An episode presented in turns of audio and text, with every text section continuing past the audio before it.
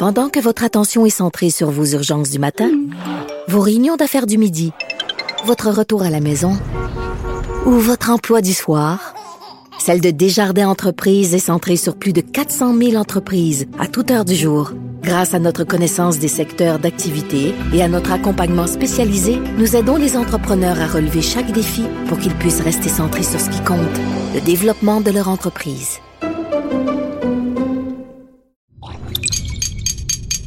Cube Radio.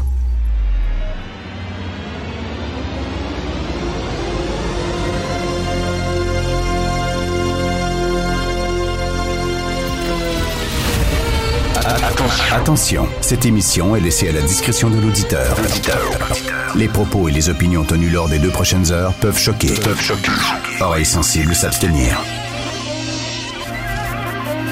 Richard Martineau. Martino. Un animateur pas comme les autres. Richard Martineau. Cube Radio. Bonjour, bon mardi tout le monde. Merci d'écouter Cube Radio. Euh, passez où la tempête à Montréal exactement? Il va y avoir une tempête, ça va être épouvantable. Oui, en région, effectivement, ça a frappé fort. Mais à Montréal, j'ai eu une alerte en berre, là, puis euh, euh, il était censé avoir une tempête. Finalement, non, ça va être le lendemain. Ça va être le lendemain. Ça va être épouvantable le lendemain. Il s'est rien passé, finalement, à Montréal. Euh, donc, la météo est un sport dangereux. hein. Parfois, là, essayer de prévoir, mon père disait tout le temps, tu veux savoir le temps qu'il fait, tu ouvres la fenêtre, tu regardes dehors et tu vas savoir le temps qu'il fait. Donc, euh, mais en région, par contre, ça a frappé extrêmement fort. Le PQ qui euh, n'appuiera pas la loi 96. Je comprends pas, celle-là. Je comprends pas. Faudrait m'expliquer exactement. Je, com- je comprends le principe de base, c'est-à-dire que le PQ trouve que la loi ne veut pas, ne va pas suffisamment loin.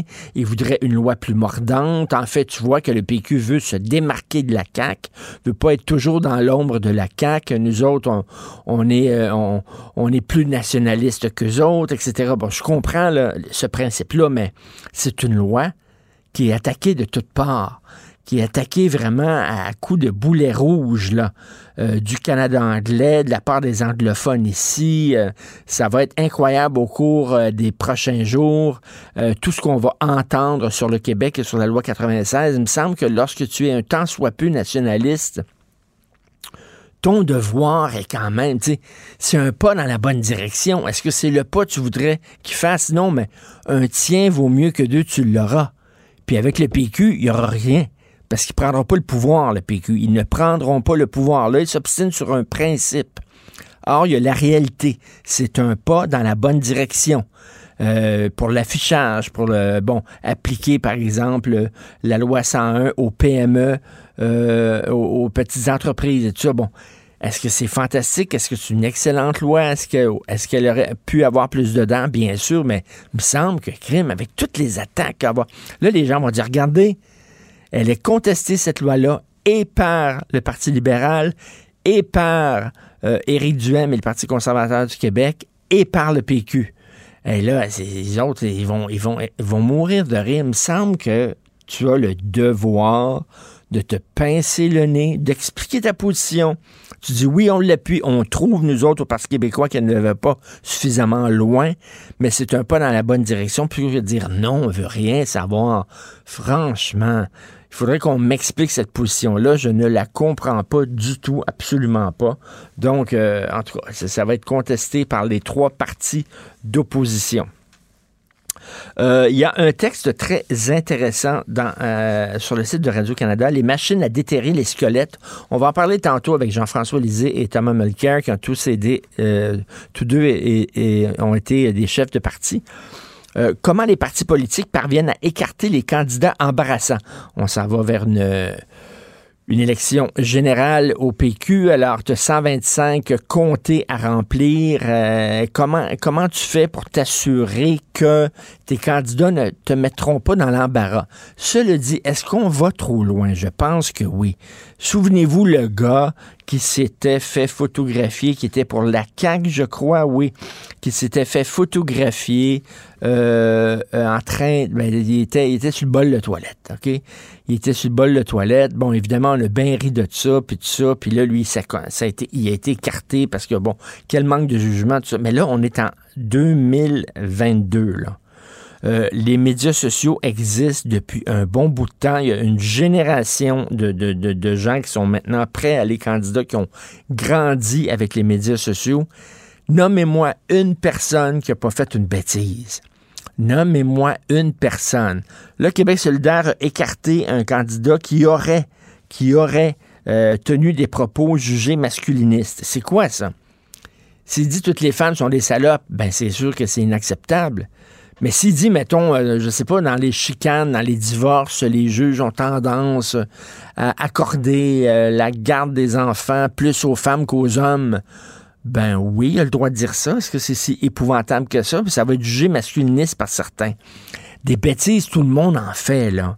Mais dis vraiment, avec les médias sociaux, là, qui n'a pas écrit un, tweet ou un statut Facebook qu'il n'a pas regretté, qui n'a pas liké un texte à un moment donné, puis finalement, euh, euh, tu le regrettes le lendemain.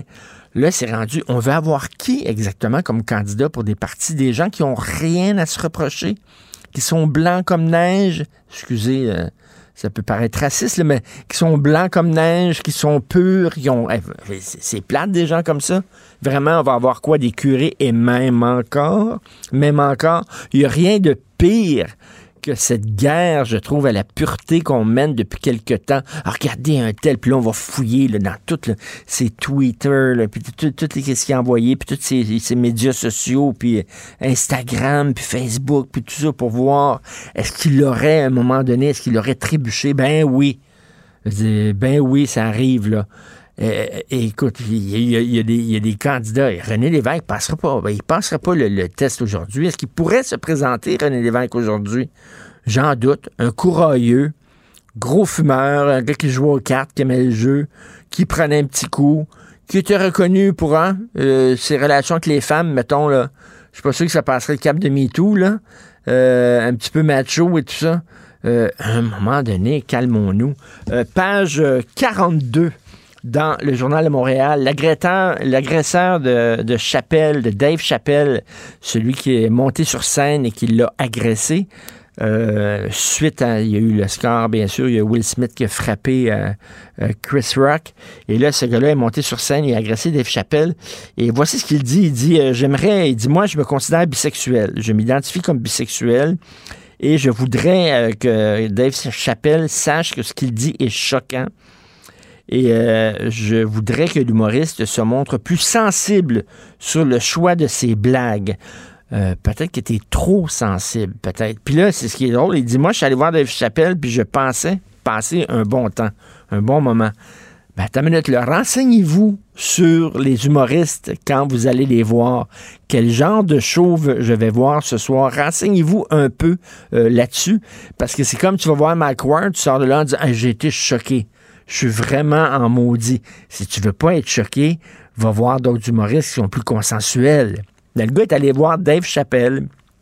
Il est bisexuel, puis après ça, il... Tu sais, vraiment, là... Ah, j'ai regardé Fox News, puis j'étais bien choqué. Ben oui, mais regarde pas Fox News d'abord si, si, si si choqué que ça.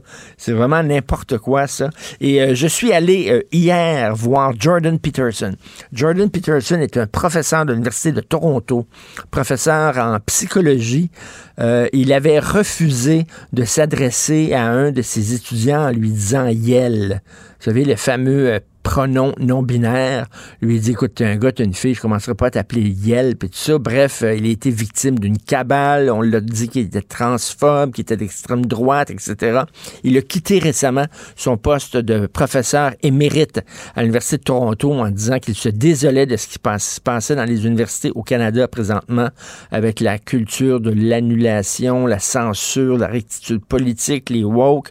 Donc, maintenant, ce qu'il fait comme, euh, comme job, c'est qu'il prononce des conférences et il est l'intellectuel canadien le plus connu au monde entier. Il se promène un peu partout. Il est le champion du combat contre les woke. Bref, il était hier pour la première fois à Montréal, à la Place des Arts, à la salle Maisonneuve. Je suis allé le voir et je me demandais quel genre de public attirait euh, Jordan Peterson. Euh, et il y avait beaucoup, beaucoup de jeunes là-bas, euh, beaucoup de gens en, complet cravate, les cheveux gominés, etc. Tu sais, tu regardes, je sais qu'il faut pas juger les gens selon leurs apparences, mais tu sais, tu regardes et tu dis, OK, ça, c'est des gens qui votent conservateurs. C'était, des gens, là, c'était pas, c'était pas le look Québec solidaire, mettons, qui était là. là. C'était pas le look woke.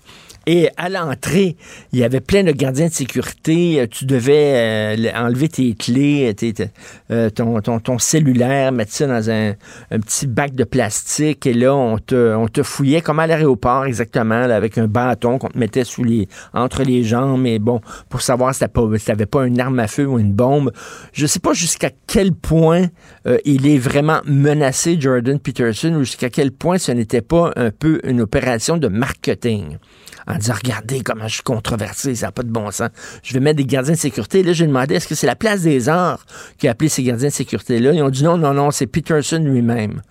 OK, ça, ça a l'air de, vraiment d'une campagne un peu de marketing. Je trouvais ça wow, wow, wow, capitaine, un petit peu trop poussé. Et il y avait une section VIP. Alors, les gens qui payaient un peu plus cher avaient le droit de poser des questions à la toute fin euh, à, à, Jordan Peterson et recevaient une petite photo de lui. Et quand il est monté sur scène, les gens l'applaudissaient. Il y avait un côté gourou qui, moi, m'a un peu fatigué hier. Là. Euh, il vendait des photos, il vendait des affiches de lui. Euh, est arrivé une demi-heure en retard sur scène. Euh, toute la mise en scène avec les gardiens de sécurité, tout ça.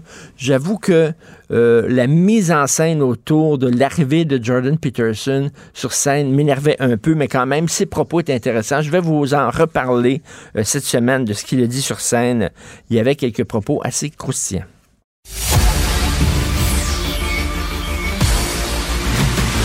Jean-François Lisée. On va juste dire qu'on est d'accord. Thomas Mulcair. Je te donne 100 raison. La rencontre. C'est vraiment une gaffe majeure. Tu viens de changer de position. Ce qui est bon pour Pitou est bon pour Minou. La rencontre. Lisée.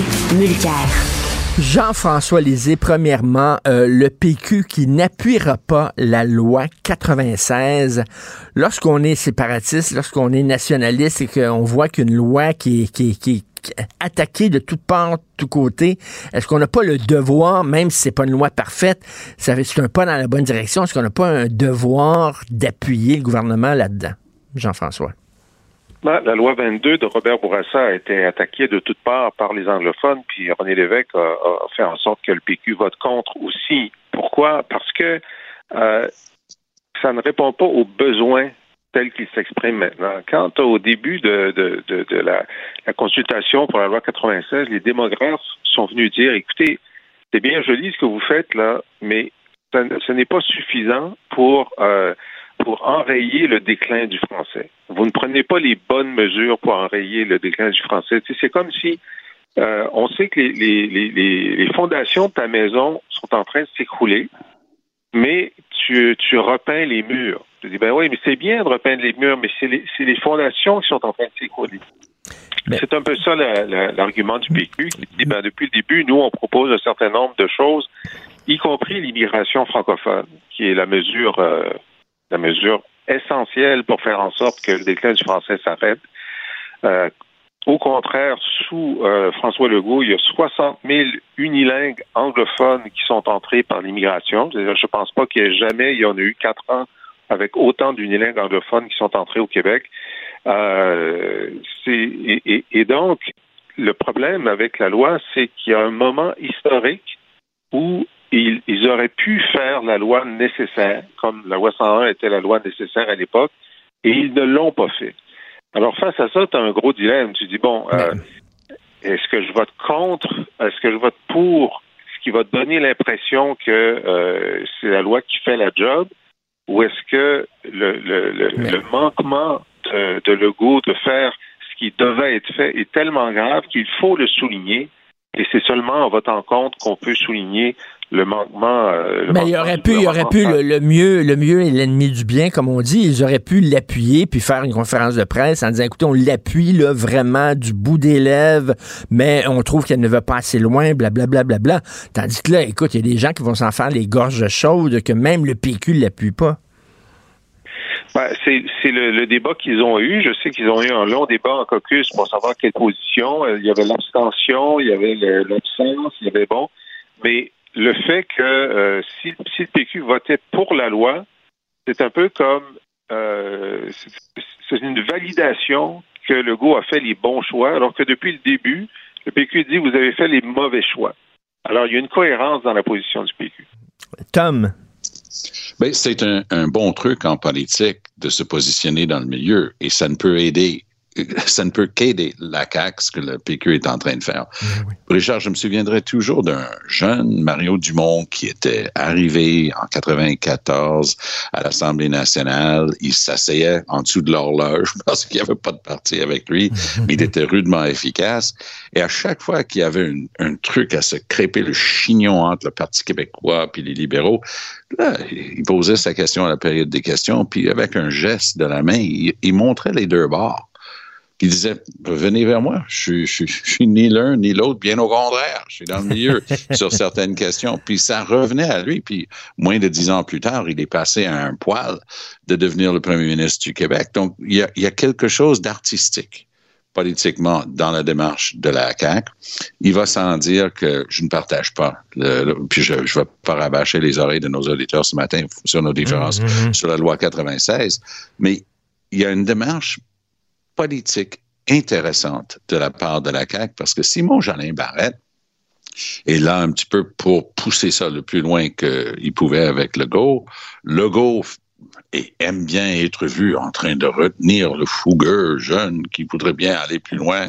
Et cette démarche-là, en termes de clin d'œil politique, à, mon point de vue, ça va les, ça va les aider énormément. C'est ça, parce que là, il va dire, il va dire aux nationalistes, regardez, c'est une bonne ben, loi parce que le Parti libéral est en maudit. Puis il va ben dire aux anglophones, regardez, il va pas si loin que ça parce que le ben PQ est en maudit. Ben oui. C'est fantastique pour eux autres. C'est artistique, hein? C'est, en termes de la démarche, mais tôt ou tard, il y a des éléments de cette loi-là, notamment les histoires dont on a déjà parlé à Satiété, euh, sur euh, la fouille puis euh, la saisie de d'instruments et d'ordinateurs, etc., qui ne tiendront pas la route devant les tribunaux.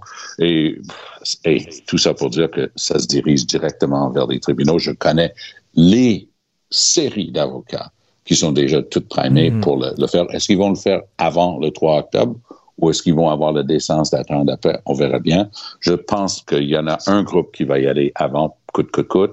Les autres, parce que c'est des grands bureaux d'avocats qui vont attaquer la loi 96 sur la capacité de continuer de travailler anglais et français devant les tribunaux. Donc, euh, eux, peut-être ils vont se garder un petit gêne. Et je rappelle qu'il y a une bouteille de vin en jeu entre toi et Jean-François là-dessus. Mais ce que, que tu n'as toujours pas compris, c'est quand même juste s'offrir des bouteilles de vin. C'est ça le but de l'exercice. Oui, Jean-François? Je pense pas qu'on a une bouteille de vin sur 96. OK. On n'a pas encore une bouteille de vin là-dessus. OK. Mais euh, je vais quand même revenir sur euh, l'espace politique occupé par le PQ, parce que c'est tout à fait vrai que la CAQ euh, espérait être au centre, c'est-à-dire que d'ailleurs, ça, au début, quand Dominique Anglade laissait entendre qu'elle voterait pour, ils n'étaient pas très contents parce qu'ils voulaient justement se montrer centristes. Cependant, l'opinion publique a été sondée par Léger et d'autres qui, ils sont d'accord pour dire que euh, la loi 96 ne, ne permettra pas d'enrayer le déclin du français. Donc, euh, le, PQ est au diapason de, la majorité de l'opinion publique qui, en même temps, appuie la loi, mais pense qu'elle ne va pas assez loin. Alors, comme le PQ euh, donc est le, historiquement le parti de la défense de la langue, ils ont un espace politique où il y a de la résonance pour dire ben, la, la CAQ n'a pas fait la job, il faut en faire davantage. Euh, c'est avec nous que vous devez être. Alors, ils n'auront pas 60% du vote, mmh. mais il y a un espace politique où... Jean-François, je sais qu'on empêche... Je sais qu'on n'empêcherait pas un cœur d'aimer, puis je, te respecte beaucoup parce que tu donné corps, tu t'es donné corps et âme pour le, PQ au fil des décennies, mais sérieusement, moi j'habite plus à Montréal, on est rendu à la campagne, puis avec le reste de la famille. Puis, je peux honnêtement te dire que le go, il tire très, très fort. Hein. Puis le Parti québécois fait partie des bons souvenirs de beaucoup de gens qui vont voter pour François Legault. Euh, Jean-François, euh, Julius Gray, maître Julius Gray, euh, un peu plus tôt, parlait à Philippe Vincent Foisy ici et disait que le français n'était pas menacé à Montréal. T'en penses quoi? Ben, c'est ce qu'il disait au moment de la loi 101. Hein? c'est ce que l'opposition a toujours dit. essaie de trouver un éditorial du quotidien La Presse à n'importe quel moment de son histoire moderne, en tout cas depuis 1960, qui est d'accord avec un aspect de la législation linguistique, tu n'en trouֳuvras pas. Euh, pas une journée récemment, du bout des lèvres, quand même. Ah, écoute, euh, non, euh, bon, j'ai, j'ai, les ai tous lus. Et puis, il y, a, des, des gens, des, des, textes d'opinion de gens indépendants, mais tu sais, des, chroniqueurs, là, mm. des éditorialistes, non. Alors, je, ça ne me surprend pas que Julius Gray pense que le français est pas en déclin.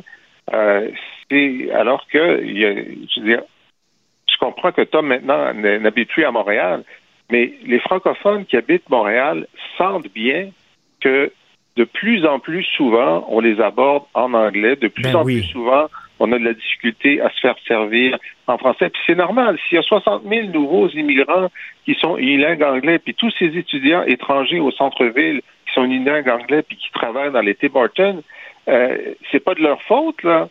On les, on les a laissés entrer en leur disant c'est pas nécessaire d'apprendre le français. Puis une fois que vous êtes ici, c'est pas nécessaire de l'apprendre si vous êtes étudiant étranger à McGill, à Dawson euh, ou ailleurs. Alors, c'est sûr qu'on sent qu'il y a un recul du français. Je veux dire, des manifestations pour dire nous ne voulons pas trois cours de français ça, heurte nos droits fondamentaux. C'est quand même quelque chose. Et Tom, quand tu viens à Montréal, quand tu quittes ta campagne et tu viens à Montréal, est-ce que ça te frappe? Moi, je suis tellement bilingue que je le remarque peut-être moins que d'autres. Hmm. Euh, et je vis tellement dans les deux langues que je le remarque peut-être moins que d'autres. Mais c'est une réalité démographique et notamment avec la force euh, des étudiants souvent étrangers ou venant d'autres provinces qui maîtrisent pas encore le français. Mais est-ce que je peux juste me permettre de dire que si tu mets une fille de la Saskatchewan qui a jamais appris de français derrière un comptoir parce que c'est un job d'étudiant euh, dans un Starbucks, à peu près trois jours plus tard, elle va comprendre deux expressos, s'il vous plaît. Tu, tu peux pas d'un côté dire ben ils parlent pas encore français puis qu'est-ce qu'ils font ici puis, puis dire ben non on veut pas qu'ils aillent dans la seule place où ils vont apprendre rapidement le français c'est-à-dire un job d'entrée sur le marché du travail puis apprendre le français sur le plancher des vaches. Moi je trouve qu'à un moment donné il faut donner une chance aux coureurs Tom répète ben non, euh, vous Tom que, que la, langue la langue des services doit être dans la langue française. Je veux dire la personne qui embauche doit hmm. demander est-ce que tu es capable de servir la clientèle en français? Sinon, tu n'es pas censé être au comptoir. c'est ça. On va travailler dans l'entrepôt, sinon. compte, OK? Est-ce que c'est si compliqué que ça de dire à quelqu'un, OK, tu parles pas encore assez de français, voici comment tu vas travailler, tu vas apprendre très rapidement, puis tu la, la place la place ou prendre le français rudimentaire que tu as appris dans l'Ouest canadien ou peu importe, et tu l'appliques, puis ça devient réel. Sinon, tu vas être en train de chialer, ah, ils ont passé trois ans à étudier à Montréal, puis ils n'ont jamais appris le français. Sacrément. Oui, mais on a, on a quand même un droit, on a quand même un droit comme client d'être servi. Moi, je suis pas là pour lui donner des cours de français, je suis là pour ben être servi dans ma langue. As-tu déjà vu un, OK, est-ce que tu as déjà vu un comptoir dans un Starbucks ou un Tim's? C'est vrai que c'est choquant, OK? Je te le concède. Mais as-tu déjà vu une place ou un comptoir où si tu tournes de bord, je dis, hey, est-ce que je peux avoir quelqu'un qui me parle en français? Que c'est impossible de l'avoir? Pas moi. On peut s'en reparler de ça. Merci beaucoup. Demain, on va parler, tiens, de est-ce qu'on va trop loin lorsqu'on filtre les candidats des partis politiques? On n'a pas eu le temps de s'en parler. Merci. Bonne journée à vous deux. Salut. À demain. Pendant que votre attention est centrée sur vos urgences du matin, vos réunions d'affaires du midi, votre retour à la maison ou votre emploi du soir, celle de Desjardins Entreprises est centrée sur plus de 400 000 entreprises à toute heure du jour. Grâce à notre connaissance des secteurs d'activité et à notre accompagnement spécialisé, nous aidons les entrepreneurs à relever chaque défi pour qu'ils puissent rester centrés sur ce qui compte, le développement de leur entreprise. c'est vrai qu'on aime autant qu'on déteste, Martineau, C'est sûrement l'animateur le plus aimé au Québec. Vous écoutez Martineau. Cube Radio. Cube Radio. Cube Radio. En direct à LCN. Richard Martineau à Cube Radio. Salut Richard. Salut Jean-François, j'ai hâte de voir Dominique Anglade et Paul Saint-Pierre Plamondon manifester côte à côte contre la loi 96. Écoute, Pour c'était- deux raisons complètement différentes. Totalement. Tu sais qu'il y a un proverbe anglais qui dit Politics makes strange bedfellows, c'est-à-dire que la politique Ouais. amène des gens qui ne devraient pas coucher ensemble, soudainement se retrouver ensemble dans le même lit. C'est un peu ça actuellement ce qui se passe. Et évidemment, tu parles au figuré. Ou figuré, bien sûr. Pas, pas de rumeur. Euh, on parle de pénurie de main-d'œuvre euh, vraiment dans tous les secteurs. Là, c'est rendu et c'est le juge en chef qui lance la- la- la- l'alerte là euh, devant les tribunaux. On a de la difficulté, entre autres, à avoir des greffiers et des greffières. Des greffiers, des juges. Écoute, euh, le hasard m'a amené euh, ce- pendant ce long week-end à parler à trois restaurateurs qui m'ont dit, Richard, c'est l'enfer. Vraiment, on a besoin de serveurs, on a besoin de commis, on a besoin de gens en cuisine. Ils doivent fermer certains jours. Il y en a un qui organisait des brunchs le dimanche, il peut plus. Il y en a d'autres qui ferment sur l'heure du midi. Ils ne savent plus quoi faire. Et là, tu vois, là, les camps il manque de gens dans les camps de jour, de jeunes aussi. Donc, euh, ils, accueillent moins d'enfants. C'est plus difficile pour les parents euh, d'inscrire leurs enfants dans les camps de jour. Écoute, c'est vraiment incroyable. Et là, il y, a, il y a un des restaurateurs que j'ai rencontré qui dit, ils sont où ces gens-là? Tu sais, comme disait, comme chantait Harmonium, là, euh, où est passé tout ce monde? Et il y, a une- Ouais. il y a une série sur Netflix, euh, Jean-François, qui s'appelle The Leftovers, une série de science-fiction. Du jour au lendemain, 2% de la population disparaît. Pouf! Comme ça. Il y a des. ben, on dirait que c'est ça, là. Vraiment, ils, ils sont où? Je veux dire, je, je sais bien qu'il faut qu'ils travaillent quelque part, là, dans, dans quel domaine ils sont allés exactement. Et c'est la question que tout le monde se pose. C'est comment ça fait que du jour au lendemain, euh, ça fonctionnait dans les tribunaux, ça fonctionnait dans les restaurants, tout ça, là, tout à coup, poup! Disparus. Ils ont été aspirés par Ouais. des ovnis ou quoi, ces gens-là? C'est absolument incroyable. C'est vrai. À chaque fois qu'on fait le, le bilan selon les secteurs, on se dit ces gens-là sont rendus où effectivement? Qu'est-ce qu'ils font dans la vie? Ben, il faut qu'ils travaillent à un moment donné. Là, Et là, à chaque jour, là, il y, a, euh, il y a un secteur qui lève la main en disant on manque de gens, on manque de. Écoute, c'est vraiment, c'est rendu au Québec un problème Oh oui. extrêmement grave partout. Et moi, je veux faire une enquête là-dessus. Ils sont passés où ces gens-là exactement qui avant travaillaient? Hey, des- un constat euh, navrant que font nos collègues euh, qui ont épluché des rapports. Là. 40 personnes âgées se sont suicidées pendant la pandémie. Et ça, vraiment, je te le dis, ça me rentré dedans. là. On voit, bon, il y a le nombre de chutes, là, c'est euh, épouvantable, 1027 chutes. Mais moi, ce qui m'a vraiment touché, c'est 40 suicides. Et on sait que c'était dur Ouais. pour tout le monde pendant la pandémie. Mais écoute, pour ces gens-là qui étaient totalement isolés, c'était une forme de maltraitance épouvantable. Et est-ce qu'on les a écoutés, ces gens-là, vraiment, qui se retrouvaient seuls? Et bon, moi, euh, je pouvais pas voir mes enfants, mais bon, j'ai un ordinateur chez moi, on zoomait, on faisait des FaceTime, etc. ça. On pouvait se parler. Ces gens-là, souvent, ben, ils sont pas vraiment dans, les, dans la haute technologie nécessairement, se retrouvaient tout seuls, enfermés dans leur chambre. Et il y a 40 personnes. Tu sais, quand tu dis tu te rends jusque-là, là, tu te rends jusqu'à 70, 80 ans, il me semble, il te reste un petit bout à vivre, et qui décident d'en finir, ça me déchire totalement. Et tu vois jusqu'à quel point on les a laissés tomber. Et là, bon, euh, écoute, on discute beaucoup de ce qui s'est passé dans les CSLD, mais il faut, il faut revenir aussi peut-être des fois un petit téléphone, ils pouvaient pas voir les gens. Euh, je sais pas, tu te rends en face, tu, tu leur dis bonjour à travers la fenêtre. On a vu qu'il y a des Québécois qui faisaient ça. Euh, tes appels régulièrement. Et il faut vraiment se regarder dans le miroir en disant la façon dont nous traitons nos parents et nos grands-parents, de les laisser comme ça et qu'il y a des gens qui décident d'en finir parce qu'ils se sentent tellement isolés et abandonnés. C'est d'une tristesse épouvantable. Ah ouais. Les dommages collatéraux de cette pandémie-là, faut jamais les oublier, effectivement. Tout à fait. Hey Richard, passe une belle Merci, journée. bonne journée tout le monde. Merci. Salut. Pendant que votre attention est centrée sur cette voix qui vous parle ici, ou encore là, tout près ici, très loin là-bas, ou même très, très loin. Celle de Desjardins Entreprises est centrée sur plus de 400 000 entreprises partout autour de vous. Depuis plus de 120 ans, nos équipes dédiées accompagnent les entrepreneurs d'ici à chaque étape pour qu'ils puissent rester centrés sur ce qui compte, la croissance de leur entreprise.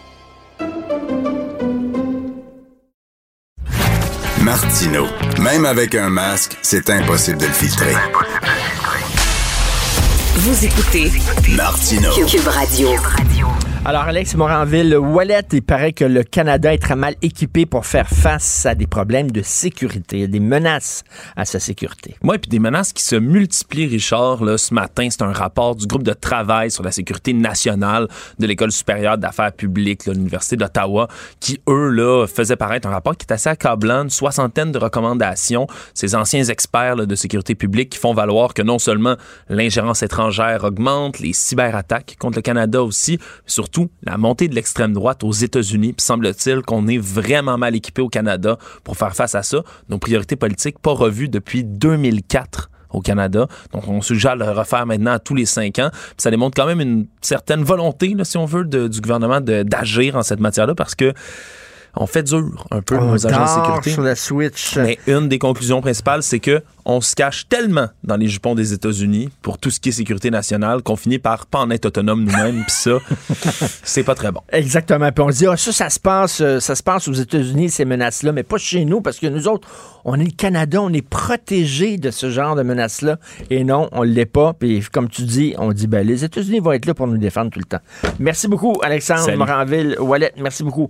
Alors, comme vous le savez, dans la nuit de samedi à dimanche, il y a un incendie qui serait de nature criminelle qui s'est déclaré dans la bergerie de François Lambert située à Outaouais. Au total, plus d'une trentaine de moutons ont péri dans les flammes. Euh, François est avec nous. Salut François. Salut Richard. Est-ce que c'est clair que c'est de nature criminelle ou ça pourrait être de nature criminelle? Ben, il n'y a personne qui l'a vu. Euh, la seule chose, c'est qu'il y a eu un orage. Et c'est parce que c'est une place perdue où personne ne connaît cet endroit-là où étaient les moutons. Et il y a une trace de pneus fraîches qui est là à la porte, qui ne correspond pas à mon camion, ni à celui de mon frère. Il y a juste pas mon frère qui est passé là avant l'orage violent qu'on a eu. Et on s'entend qu'avec avec l'orage violent, euh, toutes les traces de pneus sont parties, puis il y avait une trace de pneus fraîches. Mais tu sais, c'est juste ça qu'on a. Il n'y a pas de source électrique, il n'y a plus d'électricité, plus d'orage. Sept heures après les orages, un feu se déclare, une trace, de pneus fraîche, fraîche, fraîche. Et la trace de pneus, elle est directement, directement vers ta bergerie? Ah, il est assassiné à la porte qui, euh, qui correspond où le foin. Bon, on a du foin là-dedans pour nourrir les animaux, donc à la porte où le foin est entreposé, il y a une trace de pneu qui est arrêtée, puis c'est une porte ouverte, donc et elle repart par la suite. C'est c'est le seul indice qu'on a. Sinon, euh, pourquoi il y a un feu qui se serait déclaré comme ça soudainement? La foudre ou quoi? Ben, il n'y a pas de foudre depuis euh, la dernière foudre qu'il y a ben eu ici, c'était à 5 heures l'après-midi. Puis le feu s'est déclaré. Tu sais, mettre le feu dans une. Il y avait 300, à peu près 300 balles de foin. On s'entend que ça prend 5 minutes, puis le party est pogné, là. Tu sais, c'est instantané. Fait que qu'un feu se déclare 7 heures après, la police ne croit pas à cette idée-là. Euh, ils ont enquêté toute la journée. Ils vont aller rencontrer des gens potentiels. Puis, mais tu sais, je m'attends, je m'attends à rien. c'est juste dommage que quelqu'un, mettons, qui m'en veut pour peu importe la raison, euh, décide de s'en prendre à des animaux. Mm.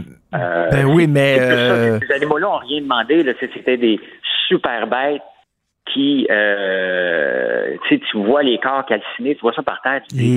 Pourquoi tant de méchanceté, tu sais? Et est-ce que tu étais sur place, toi? Est-ce qu'on t'a appelé en disant c'est en train de brûler, tu t'es pointé? Comment, comment ça s'est passé? Ben, Richard, la, région de la destination, ce que je suis, qui est près de Montebello, est encore une zone sinistrée. On n'a toujours pas d'électricité en ce moment. Les cellulaires sont revenus en ligne vers 4 heures ce matin. Donc, on n'avait pas de cellulaire, pas de 911. Euh, la seule façon de déclarer un feu, c'est mon père qui est venu euh, euh, klaxonner chez moi, mais je ne l'ai pas entendu. J'habite à un kilomètre de là il est allé voir ma soeur qui habite un petit peu plus loin pour la réveiller. Donc, euh, euh, hmm. il est venu, euh, il est venu. Ben, c'est ma soeur qui est rentrée dans la maison. Puis, tu sais, encore cette nuit, je vais être traumatisé pour un bout. Là. tu te fais réveiller par quelqu'un que tu connais pour te dire la, la bergerie est en feu. C'est pas quelque chose que tu crois en partant. Mais après ça, il fallait appeler les pompiers, mais ils sont plus capables de rejoindre. Donc, ma soeur est partie, elle a fait 15 km de route pour aller cogner chez un pompier qui dormait. Euh, mais écoute, ça avait eu le temps de brûler pendant ce temps-là, bien sûr. Ben oui, fait que c'est sûr que tu il reste plus grand trace. L'accélérant, il trouve l'accélérant, c'est sûr. C'est dans le bas de foin. C'est là que ça a parti, c'est normal. Mais euh, mais c'est le timing était parfait pour quelqu'un qui voulait faire un mauvais coup. Tu sais, mm. sachant très bien que c'était pour euh, pour passer au feu au complet. Et toi, donc, il y a une, dizaine de, de, moutons qui ont réussi à se sauver? Oui, ben tu sais, moi quand j'ai Est-ce que vous les avez rattrapés ou quoi? là. Ben, ils sont encore dehors. On leur a mis euh, du grain pour qu'ils puissent. Il y a une petite grange à côté potentielle pour qu'ils puissent se protéger pour. Euh, mais ils sont extrêmement sauvages. Tu sais, imagine-toi le, le, stress qu'ils ont eu. Fait qu'ils étaient là. J'ai fait le tour du bois pour essayer de trouver les alpagas. Euh, mais j'ai bien vu que les alpagas avaient malheureusement brûlé. Et euh, mais euh, non, non, c'est ça. Il y en a seulement 10 qui ont réussi à, sortir, à sortir de là. Comment? Probablement la panique totale. Et, toi, tu t'en servais pourquoi de ces, de ces moutons-là, de ces agneaux-là? Ah ben, Richard, j'avais moi, j'ai été élevé sur une terre de, moutons. Mon père a toujours élevé des moutons. Puis j'avais recommencé à faire du des moutons pour la laine, alors qu'on fait tout ça. Mais moi, bon, j'ai une boutique en ligne et je vous, tu sais, je, recommençais depuis quatre ans à m'occuper beaucoup de la terre pour montrer qu'on peut vivre de la terre d'une façon différente. Et euh, on devait traiter la laine cette semaine, des alpagas et des moutons. Et bien entendu, la viande aussi que je voulais vendre à la boutique. Euh, bon, maintenant, c'est plus. Tout ça est retardé d'un an. J'ai 10 moutons que je vais trouver une pension cet hiver parce que je m'en débarrasserai pas, mais j'ai pas le temps de rebâtir cette année. Je vais rebâtir, mais j'ai pas j'ai pas le temps cette année. Non? Euh, écoute, on sait que tu avais attaqué euh, le, cartel, la mafia du sirop d'érable. C'est, tout ça? Euh, non. C'est quoi? Non? Non. Écoute, tu sais, Richard, c'est que je pourrais jamais savoir c'est qui. Je peux me douter en tabarnouche, deux ou trois potentiels.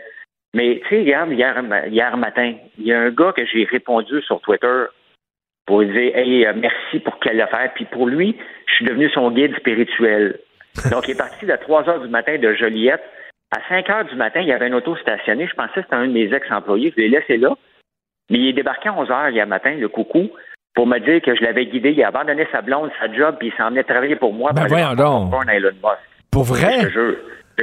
Ben oui, on l'a mis sur vidéo. J'ai appelé la police après. Euh, tu sais, des situations comme ça, je ne sais pas qu'est-ce qui s'est passé dans les trois dernières années dans la tête de certaines personnes. Hmm. Mais c'était peurant en tabarnouche, là. Moi, j'ai un coucou qui tremble comme une feuille devant moi et qui veut être mon représentant dans les bars et rencontrer le boss avec mon popcorn. Euh, tu sais, il parle doucement, là. Je ne sais pas, moi, qu'est-ce qui. Il avait de l'air intoxiqué, borderline suicidaire. Euh, est-ce que, est que, ça manque question? Je ne sais pas quoi penser, Richard, de ce qui s'est passé cette fin de semaine-là. C'est bizarre. Mais honnêtement, est-ce que j'ai peur? Ah, certainement que, tu sais, je suis déjà barricadé de caméra, c'est la caméra qui m'a réveillé euh, pour me dire qu'il y avait quelqu'un. Mais quand j'ai vu l'auto, je dis ah, ben c'est Hubert, un gars qui devait venir dans la journée. Puis il est bien de bonne heure. Peut-être que c'est chicané avec sa blonde. Tu ne poses pas de questions, non? Mais euh, écoute, à un moment donné, j'ai une bulle au cerveau à un moment donné, puis ça me tentait d'avoir un resto. Puis euh, la, conversation avec ma blonde a duré cinq minutes. Elle dit, voyons donc, elle dit, le lendemain que les gens vont savoir que t'es propriétaire d'un resto, ils vont défoncer la vitrine, voyons donc. qu'est-ce que tu fais là exactement? il y a comme un prix à payer d'être une personnalité un peu, euh, d'être une personnalité publique qui divise. C'est certain que c'est pas évident. Est-ce que tu remets ça en question? Ben, tu sais, je dans les grands débats d'opinion. Puis moi, je, je parle pas de racisme, je parle pas de religion, je parle pas. Et je chante du Michel Sardou, moi, à une heure et demie du matin. Je suis pas le gars le plus dangereux sur la terre. tu fais la promotion des produits de l'érable, c'est 20 heures sur 24 parce que je dors juste les quatre autres. Sais, je suis pas dans la grande opinion. Est-ce que je dérange parce que je fonce? Peut-être, mais est-ce que ça vaut la peine? Est-ce que c'est le prix à payer? Euh, tu sais, moi, que le monde me déteste, ça me dérange pas. Sincèrement, là, ça me, mm. j'ai la coin dure. Mais quand mes enfants, encore en fin de semaine, on n'en parle pas, là, lisent les commentaires, puis ils voient la méchanceté des gens, là. Puis, euh, tu vois des enfants, tes enfants te faire un FaceTime en pleurant, de peur que mon père, il a 82, il a la chienne en tabarnouche, celui-là, là, tu sais. Euh, tu sais, ces gens-là méritent pas ça, là. Si on m'aime pas, tu là, ça passe sur une autre page Facebook. Il y en a plein de pages Facebook. Il y a plein d'autres places. C'est pas obligé de m'écouter chanter comme une casserole, là, puis dire que quand la ferme, c'est possible. Tu sais, je comprends pas. Je peux pas comprendre. Un, que quelqu'un me débarque ici pour me dire qu'il va aller me sauver avec Elon Musk. Richard, c'est pas inventé. J'en revenais pas. Je regardais, je me disais, mais non, mais on est-tu rendu là? Ouais. Et puis le gars vient, imagine-toi, il arrive dans mon driveway, parce que là, je sors, je vois bien que c'est pas le gars que j'attendais. Il me dit, tu sais que je suis? J'ai dit, non. Je cherche un suspect qui a mis sa gorge en feu. Il dit, non, non. Il dit, je suis le gars que tu as guidé sur Twitter. Ah, bah, ben. J'ai répondu, si. Écoute, euh, c'est aussi épeurant que quelqu'un qui te déteste, quelqu'un qui t'aime trop, là, à un moment donné, c'est ça, ça fait un peu Misery de Stephen King. C'est un peu épeurant. Mais, mais c'est vraiment plate que quand c'est vraiment inquiétant, c'est quand ils vont jusqu'à chez toi, là, tu dans ta bergerie à toi, mettre le feu, là. C'est rendu vraiment grave. Et comme tu dis, là, je pense qu'il y a des gens qui ont pété des. Ils ont pété une fuse pendant cette pandémie-là. Là. Euh, ça va pas très bien dans la tête de certaines personnes. Non, mais tu sais, bon, là, je dois mettre l'emphase. Tu sais, là, je peux te parler parce que j'ai le, téléphone qui est revenu. Euh, y a, les réseaux sociaux, il y a du mauvais, mais moi, je retire. Je peux pas rien faire pour ça, mais il y a du bon. Comme là, regarde, je, suis en train de magasiner en urgence une, une génératrice et je dois dire qu'à peu près 150, c'est pas 200 personnes qui sont en train de signer pour moi parce que j'ai demandé aux gens, aidez-moi à trouver une génératrice. Il y a du bon côté ces réseaux sociaux. Il y a du pas bon. Le hmm. pas bon, c'est hmm. qu'il est tellement pas bon qu'il met les. Il, te fait oublier, il, te fait oublier les. les ouais, c'est ça, il fait oublier les autres dons. Donc, écoute, je pense qu'ils trouveront jamais vraiment c'est qui qui a fait ça. Non. Euh, c'est pas avec. J'ai une trace de pas, j'ai une trace de pneu qui mesure 61 pouces à l'extérieur. Écoute, tu peux pas, tu t'en vas pas devant un jeu, je m'attends à rien. Hmm. Je m'attends juste que la personne, sachant qu'il y a une enquête, sachant qu'on le sait que c'est criminel, ben, à un moment donné, il va s'en vanter. J'ai passé 92 jours dans une maison qui s'appelle Big Brother où tu es supposé garder tes secrets. la minute que tu une chance, tu le racontes à tout le monde parce que tu as besoin de parler. Cette personne-là va parler à un moment donné et tout le monde va le savoir. Donc, ça, va sortir à un moment donné, mais on ne pourra jamais l'accuser. Puis, en tout cas, c'est vraiment extrêmement euh, désolant et inquiétant. Euh, mes pensées pour toi, cher François. À bientôt. Bon courage. Merci, Richard. Salut, bye. Cube Radio. Cette affaire qui est complètement tirée d'un film d'espionnage. Pourquoi? C'est vraiment intéressant? On peut pas dire l'inverse. Donc, la drogue, c'est non. Un journaliste d'enquête, pas comme les autres. Félix Séguin. Alors, Félix, il y a des filles qui sont prêtes à risquer leur santé pour se faire poser des nouveaux seins, de nouvelles fesses. il y a des gars qui sont prêts à risquer leur santé pour avoir des gros muscles. Et c'est toujours la quête du corps parfait. Je voulais souligner le travail de Jérémy Bernier euh, dans un dossier extrêmement fouillé dans le Journal de Montréal là, en fin de semaine sur les euh, stéroïdes anabolisants. Euh, et on relate le témoignage de plusieurs personnes, des, des garçons principalement.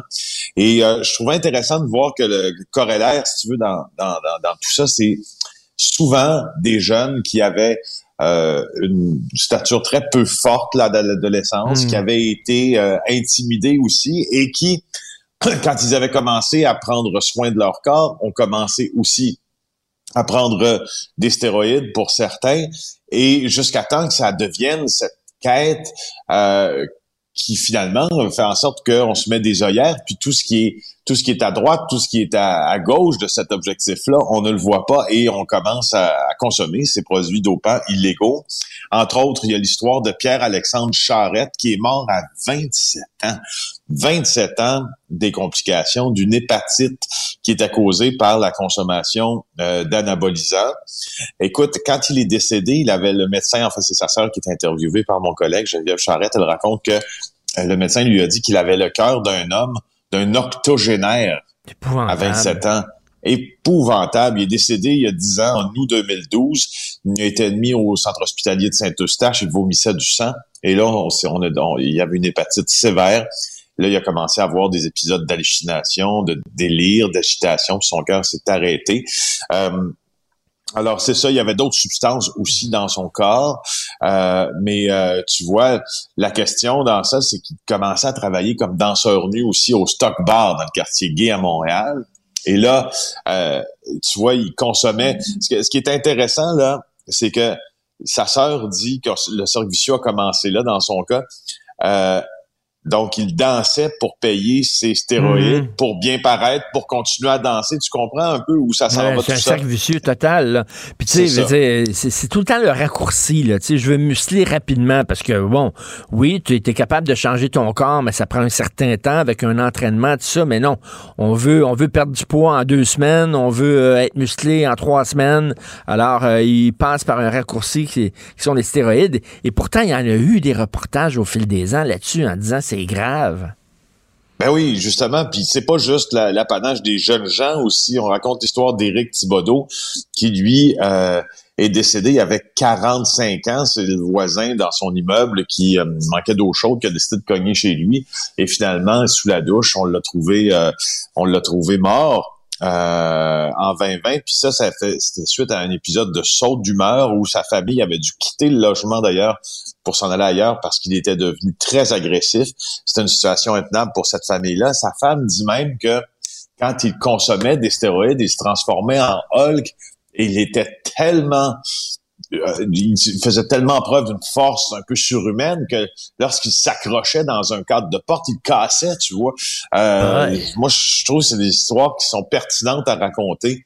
Euh, oui. Et manifestement, en 2022, alors moi, il me semble que depuis Ben Johnson, ben j'entends parler des ravages des stéroïdes, mais il semble-t-il qu'il faille refaire le point là-dessus. Tu sais que ça euh, attaque directement aussi, selon certains reportages, tes, euh, tes bijoux de famille. il me semble que j'y penserais deux fois avant de prendre des stéroïdes, mais Qu'est-ce que tu veux, c'est l'époque, hein, avec les médias sociaux, tout ça, on vit de plus en plus dans le regard des autres. Le regard que les gens portent sur nous semble extrêmement important. On vit de plus en plus dans l'apparence, puis voilà, c'est ça. Il y a des filles qui meurent à l'étranger parce qu'elles veulent euh, faire changer leur corps, puis il y a des gens qui crèvent ici, des gars, à cause des stéroïdes. Tu veux me parler euh, ben, de ce, ce, ce reportage sur le nombre de décès dans les CHSLD pendant la pandémie? Ben oui, on avait des bons journaux euh, en fin de semaine, puis aujourd'hui, puis euh, euh, Archambault puis euh, Hugo Duchesne dans le Journal de Montréal ce matin nous publient un reportage que je trouve frappant. 1000 Québécois, 1000 aînés qui sont morts de chute dans un CHSLD depuis le début de la pandémie. Ce que Héloïse et Hugo ont fait, c'est qu'ils ont fait une compilation. ils ont lu et compilé 1297 rapports de coroner suite à des hmm. décès en centre d'hébergement et soins de longue durée. Premier constat, donc 1027 aînés décédés des suites d'une chute au sol. 79% des décès sur lesquels a enquêté le bureau du coroner, donc correspondent à des chutes au sol. Euh, et il y a même, il y a même un gars qui a chuté, un, un, gars, pas un gars, un monsieur, soyons polis, qui a, en mars, il est décédé en mars 2020, il avait chuté 39 fois en 2019, 39 fois. Alors, c'est pas, c'est, pas une vie, là. Non, non, ben, toujours à cet âge-là, tu te casses des hanches, tu te casses des bras, tes os beaucoup plus fragiles. Mais moi, le chiffre qui m'a vraiment euh, extrêmement attristé là-dedans, c'est 40 suicides. Je le sais. C'est, ben c'est énorme, là, je trouve c'est beaucoup, hein, et ça me rappelle euh, une anecdote que je peux te, raconter maintenant, là, euh, que je ne pouvais pas à l'époque te, raconter. Quand on a fait le reportage La guerre des 100 jours, là, on a été avec Christian Dubé euh, au cabinet du, ministère de la Santé, donc pour documenter la, la, campagne de vaccination, et on a assisté à plusieurs rencontres avec des le, cabinet de Christian Dubé, mais d'autres ministères également, euh, parce qu'il y a des discussions quotidiennes sur l'état du réseau de la santé, puis l'état des résidences aussi, puis des CHSLD. Et Marguerite Blais prenait la parole dans une de ces rencontres. Euh, tu sais que les cafétérias euh, de CHSLD étaient fermés hein, pendant le plus clair de la mmh, pandémie, mmh. et ça faisait en sorte que les lieux de socialisation, normalement fréquentés par nos aînés, sais, souvent, euh, tu sais, à 88 ans, exemple, pour reprendre l'expression, de, pas, l'expression, mais le cas de cet homme-là, euh, tu sors pas nécessairement prendre ton café à chaque matin euh, hmm. où tu veux. Là, ton, le lieu où tu, où tu socialises, c'est la cafétéria souvent de ta résidence. Euh, et là, il y a une femme donc coupée de ce lien vital avec la socialisation qui s'était jetée du septième étage. euh, Ah, une aînée oui. parce qu'elle, ouais, parce qu'elle elle en pouvait plus, puis elle avait, elle avait toute sa tête là, tu comprends, guillemets.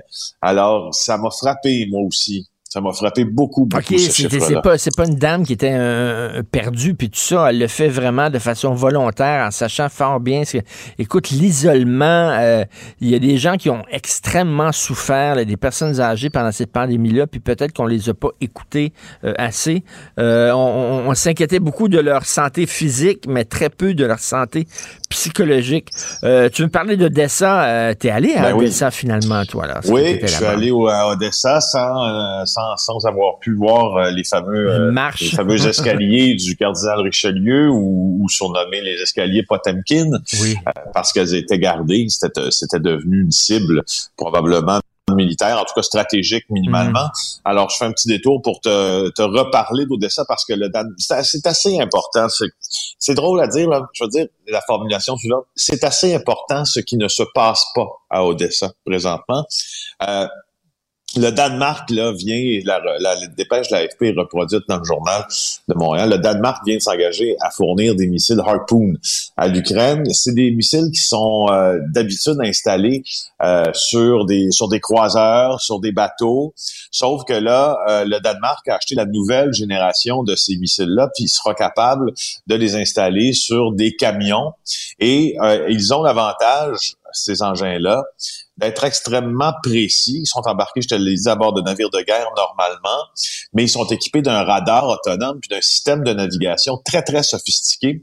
Ce que fait le Harpoon, c'est qu'il vole à très, très basse altitude pour éviter les radars. C'est construit par Boeing et il est capable de toucher une cible en mer dans un rayon qui peut aller jusqu'à 300 km. Alors, pourquoi je te dis ça? C'est parce que l'Ukraine, euh, tu sais, la Russie d'ailleurs, mais l'Ukraine particulièrement, font partie des plus grands producteurs de céréales au monde. Mhm. Et là, le port de Sébastopol, qui est en Crimée, était donc évidemment euh, occupé par euh, par la Russie, mais le port de Kherson aussi est occupé. Puis le port d'Odessa, qui est le plus grand port sur les, la- le côté de la mer Noire, est lui bloqué parce que les Russes ont imposé un blocus du port d'Odessa. Puis c'est par Odessa que transitent toutes les céréales des terres parmi les plus fertiles au monde que j'ai traversées d'ailleurs, les terres d'Ukraine, les plaines d'Ukraine. Euh, et, et tu vois, c'est très, très, très important que l'Ukraine puisse Ben euh, débloquer son port. Mais sinon, il, que- il va y avoir une famine, là. ben justement, il y a une question de, de oui, il y a une question de famine mondiale, mais il y a une question de capitaux aussi qui sont extrêmement importants pour les Ukrainiens en vendant cette production de céréales. On a entendu en fin de semaine une entrevue avec le ministre de l'Agriculture ukrainien qui disait, écoute, on essaie de passer euh, par euh, par le, chemin ferroviaire, si on veut, et il y a un problème, sais, la fameuse intermodalité, là, c'est-à-dire que des, les rails qui sont euh, qui sont les mêmes puis qui peuvent transiter sur des camions, etc. euh, à différents points d'entrée et de sortie de l'Ukraine, puis euh, ça, ça fonctionne pas. Puis ils- on essaie d'importer, pas d'exporter plutôt par train, mais même en faisant, puis là je- je- j'extrapole, là, mais ce que je décode du message, c'est que même en faisant circuler des trains 24/7, on n'arriverait pas euh, à exporter autant, puis à, à sortir le grain. Et le grain, il va pourrir à un moment donné euh, aussi. D'ailleurs, j'en profite pour te dire, je sais pas si tu as vu, ça vient de tomber. La justice russe a confirmé la condamnation d'Alexis Navalny là, Oui, à oui. 9 ans de prison. C'est arrivé aujourd'hui, ça vient Ah juste oui. de se passer. Ouais. Écoute, euh, cette guerre-là continue, continue, et ça, ça ne fait plus les premières pages, ça se ramasse même plus dans les cinq premières pages. Je on sais, est comme Richard. habitué à vivre avec ça, et on ne voit Tu sais, pas je le regardais bout. en fin de semaine, j'étais complètement renversé, puis c'est pas un jugement euh, euh, sur la manière dont, dont, dont les médias, là, nos, Non, non. nos- nos amis chez Québécois, mais nos concurrents aussi ailleurs font leur travail, mais on n'en avait que pour la tempête de vent, tu sais. On n'en avait que pour les problèmes de communication, puis les problèmes de, de pétrole Mm. notamment, euh, d'approvisionnement pour les génératrices euh, dans les Laurentides. Puis des fois, quand tu quand tu prends la mesure, tu sais, de la catastrophe des uns par rapport à la catastrophe des, autres, ben oui. tu te dis ben voyons, tu sais, c'est plus ça, ça fait même plus partie des sujets dont on se préoccupe énormément. Alors euh, Et c'est pour ça que je continue euh, d'ailleurs à t'en parler, tu sais. Et c'est ça qui est vraiment épeurant. On s'habitue à cette guerre-là. Elle fait partie de notre paysage quotidien. Merci beaucoup, Félix. On se reparle Bonne chance avec ton resto, Richard. bye bye. Salut, bye. C'est bon. Pendant que votre attention est centrée sur cette voix qui vous parle ici, ou encore là, tout près très loin là-bas, Celle de Desjardins Entreprises est centrée sur plus de 400 000 entreprises partout autour de vous. Depuis plus de 120 ans, nos équipes dédiées accompagnent les entrepreneurs d'ici à chaque étape pour qu'ils puissent rester centrés sur ce qui compte, la croissance de leur entreprise.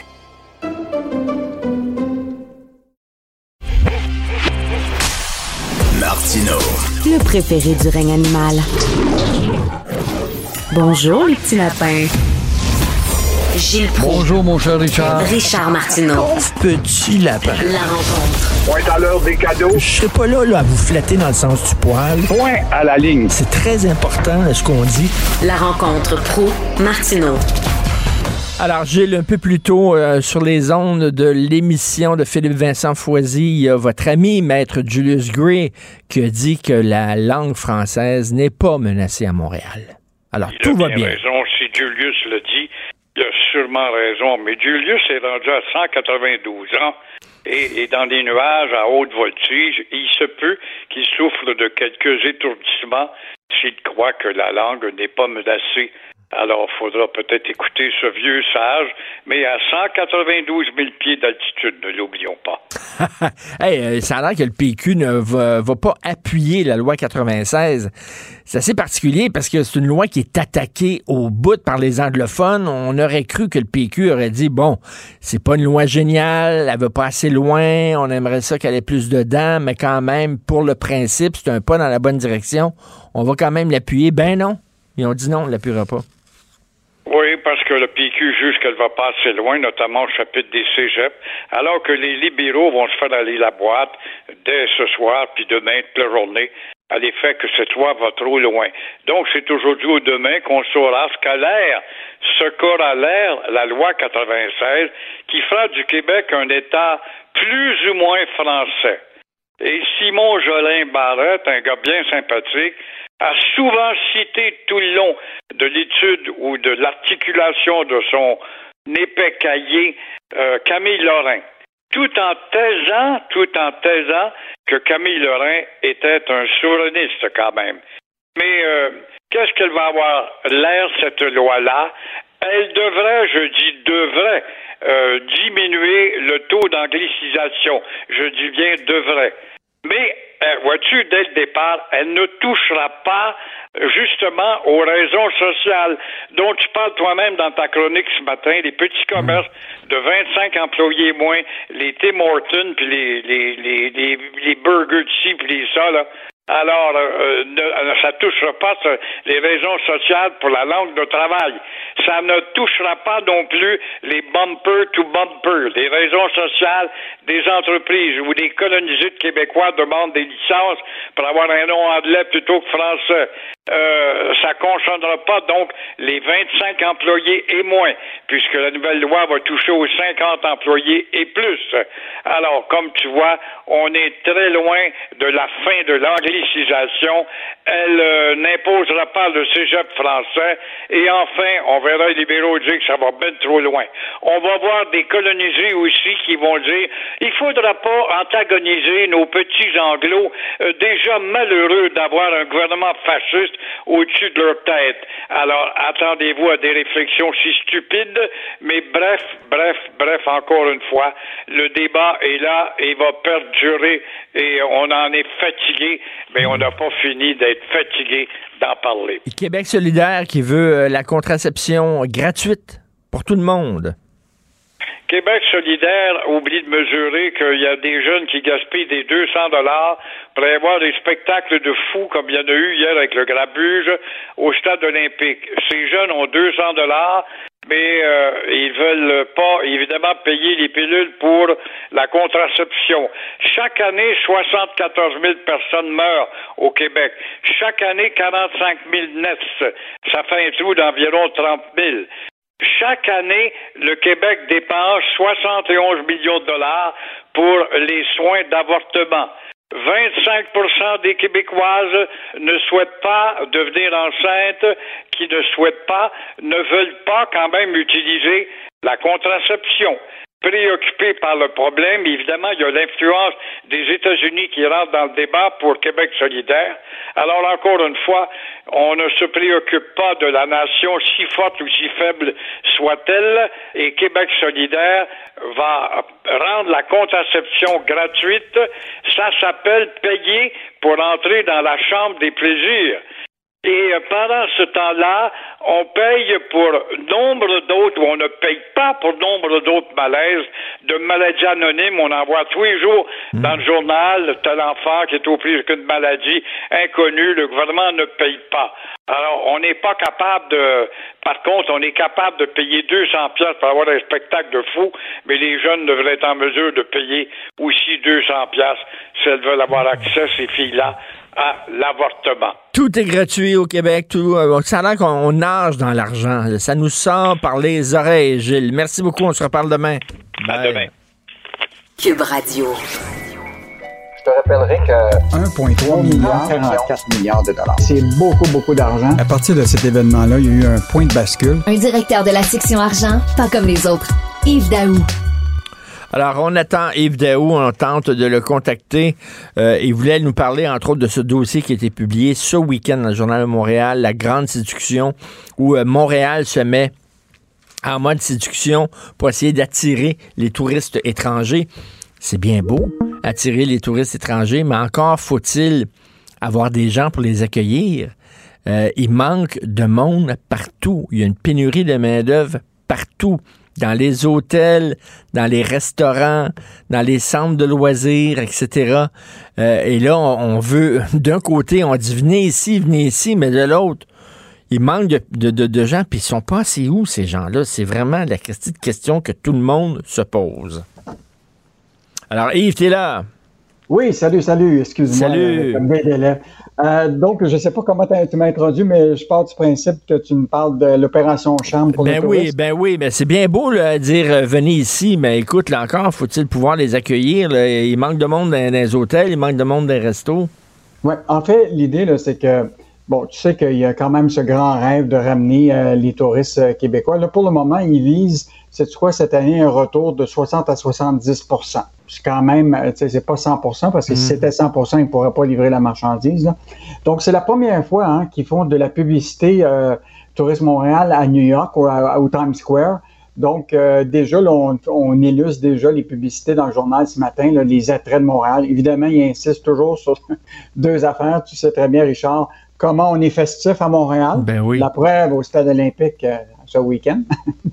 Euh, et, l'autre affaire, c'est tout ce qui touche la nature. Euh, donc, euh, évidemment, toute la, question extrême, tout ça. Et écoute, devant le Times Square, actuellement, il y a une publicité, je ne sais pas si tu as vu ce matin dans le journal, ça s'appelle Breathtaking Moment, où tu sais, les gens qui font du surf sur, auprès de l'Habitat 67. Oui, oui, oui. Toi, tu vois-tu beaucoup de touristes, toi, faire du surf? pas bien, ben. Pas ben, ben, Est-ce qu'on leur renvoie des photos de, des, trous, puis des chantiers, puis euh, tout ça, des nids de poules et tout ça? Ils vont avoir, ils vont attraper un air bête en Christie quand ils vont se ramasser à Montréal. Parce que c'est pire que jamais, Montréal, les travaux, puis tout ça, les détours, là. C'est épouvantable. Ils vont arriver ici en disant, ben, on nous a pas, on nous a pas montré ça dans les photos, là, touristiques. Écoute, juste te rappeler quand même, là, comme, bon, on peut pas dire qu'on, va, qu'il faut nier la question d'avoir des, des, des, des, touristes parce qu'il y a quand même des retombées économiques importantes. Écoute, juste pour l'année 2019-2020, là, c'était 16 milliards de retombées touristiques pour le Québec. Là. Tu comprends-tu le tourisme? Ça fait que c'est, énorme. Puis, tu sais quoi, sur 35 millions de visiteurs, là, en 2019-2020, il y en avait 8,4 millions d'étrangers qui comptaient pour 53% des dépenses touristiques. Fait que c'est clair qu'ils veulent rétablir, si tu veux, ces ponts-là euh, avec, euh, avec euh, le marché des touristiques. Et là, évidemment, ils visent l'Ontario, le nord-est des États-Unis, puis la France. Hmm. puis là, ben, pour les, le nord-est des États-Unis, évidemment, ils visent beaucoup New York. Et ils ont même lancé cette campagne publicitaire-là qui va s'appeler Les 1001 moments à partager avec 100 Montréalais qui sont filmés et qui vont comme illustrer un petit peu qu'est-ce qui fait que Montréal est intéressant, etc. Donc, euh, quand même une grosse campagne euh, publicitaire. là. Ils vont peut-être investir entre 40 puis 44 millions cette année pour faire la promotion. Oh non, on va, on va Euh, mettre, on va mettre des bonbons dans la vitrine puis tout ça là, pour attirer les gens dans le magasin. Mais quand ils vont rentrer dans le magasin, ils risquent d'être assez déprimés parce que je reviens là-dessus. Là, je trouve que Montréal est dans un état vraiment absolument lamentable. Euh, et c'est quoi cet avion-là que Bombardier? On a vu les photos magnifiques du nouvel avion de Bombardier? En fait, c'est euh, un nouvel avion d'affaires qui s'appelle le Globo 8000, euh, qui va devenir le jet d'affaires qui va faire le plus longue distance, donc à peu près 14 815 km. Puis imagine-toi à la vitesse là, de, de- du, qui était le Concorde un peu plus, là, du Mac, euh, écoute, c'est 1160 km à l'heure. Aïe aïe! Donc, euh, cet, avion, cet avion-là va euh, rentrer en service euh, en 2025. Puis ça va venir compétitionner avec euh, les gros joueurs là, mondiaux, là, que ce soit General Dynamics puis Dassault en France. Euh, mais je veux juste te rappeler que toi et moi, on peut pas se payer ça parce que l'avion lui-même, il vaut 78 millions US. C'est pas un avion là, de, de ligne commerciale, c'est un Non, avion non, privé. Là. privé d'affaires. Euh, parce que tu sais qu'il y a un boom actuellement dans ce qui est euh, les, les jets privés parce que, euh, on- bon, évidemment, il y a encore bien des riches dans le monde. là. Et, et donc, évidemment, ils veulent de moins en moins faire face à, à des attentes dans les- avec les avions publics, tout ça. Donc, euh, c'est un gros, gros boom actuellement. Euh, donc, euh, vraiment du génie québécois. Euh, bon, on le sait, là, on en a parlé depuis des années. Là, tu sais, Bombardier, tout le génie québécois, on l'a perdu à, euh, rappelle-toi, à Airbus, euh, même s'il en reste encore aujourd'hui ici, parce que c'est Airbus qui en a pris le contrôle. Et là, aujourd'hui, Bombardier, qui appartient quand même encore à la famille ici, euh, Baudouin, a donc euh, réussi quand même avec le génie des travailleurs ici là, à réussir cet exploit-là. Euh, donc, euh, quand même une très, très bonne nouvelle. Mais malgré ça, Richard, puis ça, c'est le sujet que, que, que Sylvain Larocque a, a traité dans le journal euh, ce matin, c'est que depuis 2018, là, malgré ça, le gouvernement fédéral continue à aider plus l'automobile que l'aérospatial Hmm. ou l'aéronautique. Écoute, le gouvernement Trudeau là, a versé au moins 1,4 milliard à l'industrie automobile depuis 2018, puis a versé seulement 660 millions à l'industrie de la- l'aérospatiale ici au Québec, parce que dans le fond, on a une division du monde du travail ici. L'aérospatiale, l'aéronautique est à Montréal, l'automobile est dans en Ontario.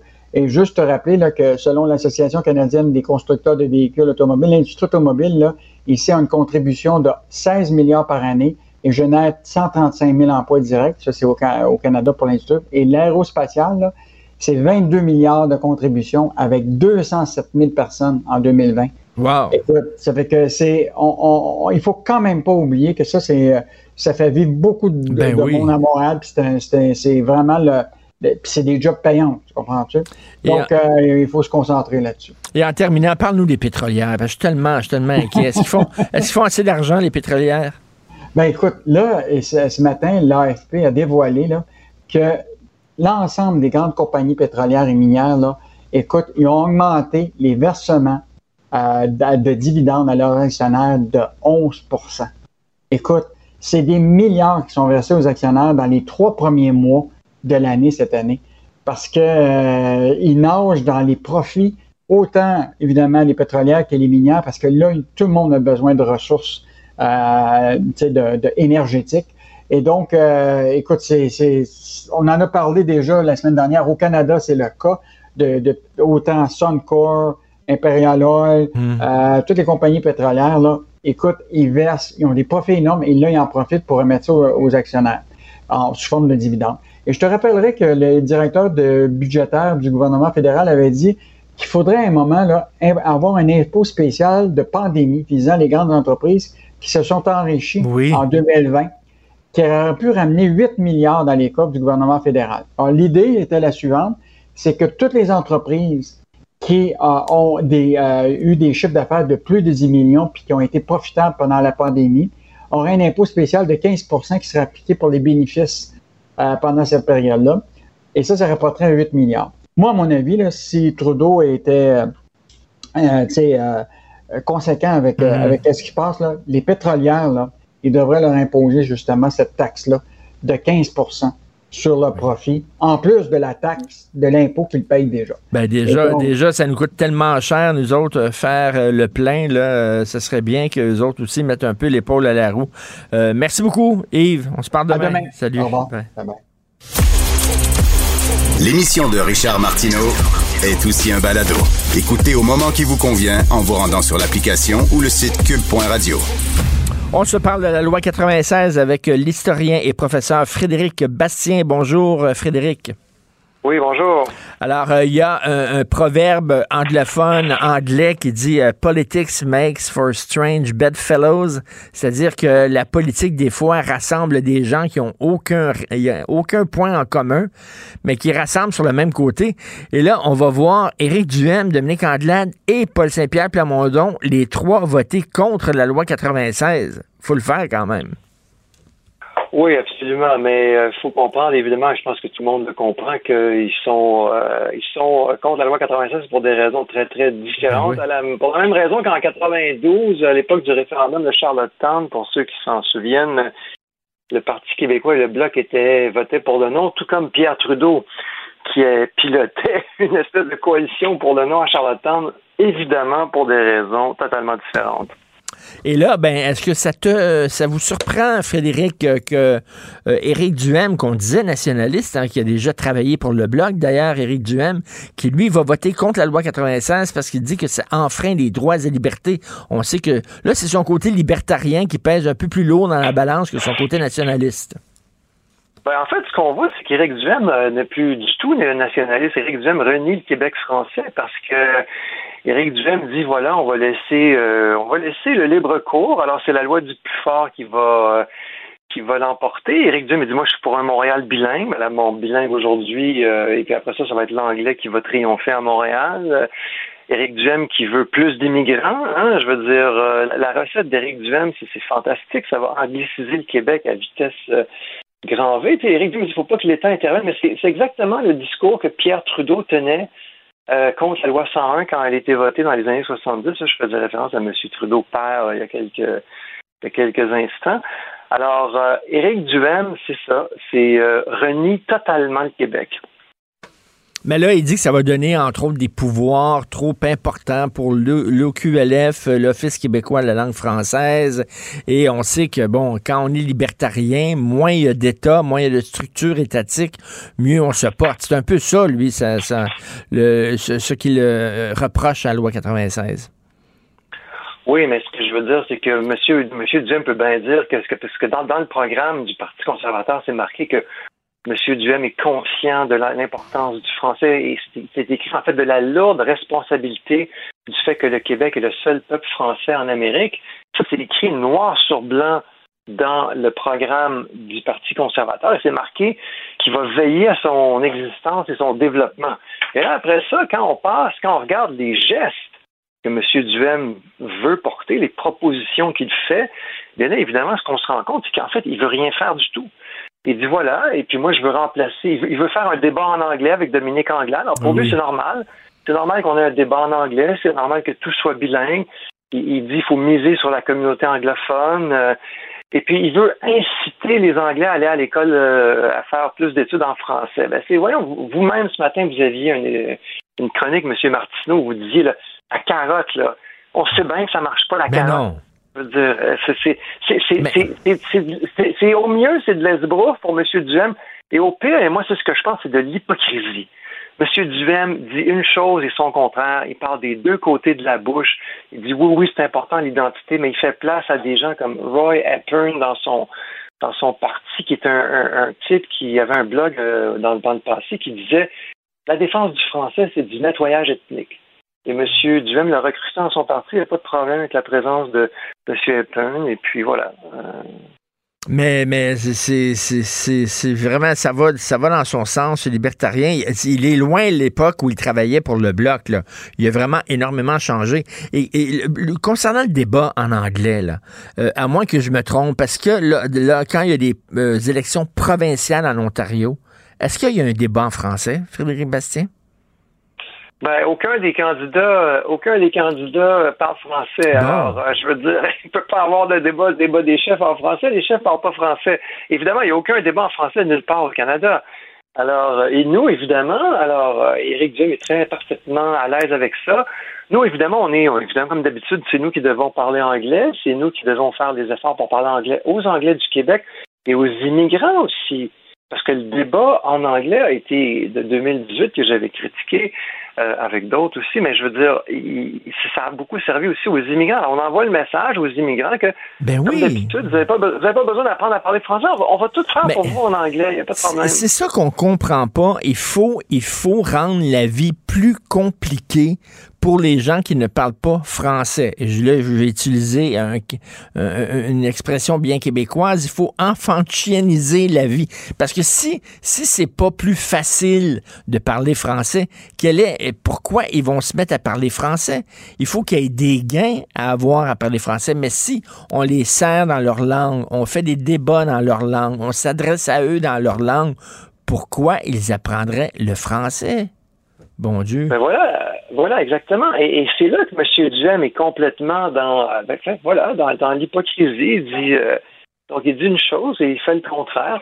Euh, il, se dit pour l'autonomie du Québec, mais il, dit qu'il va voter contre euh, la loi 96 à cause de la clause dérogatoire. C'est incroyable.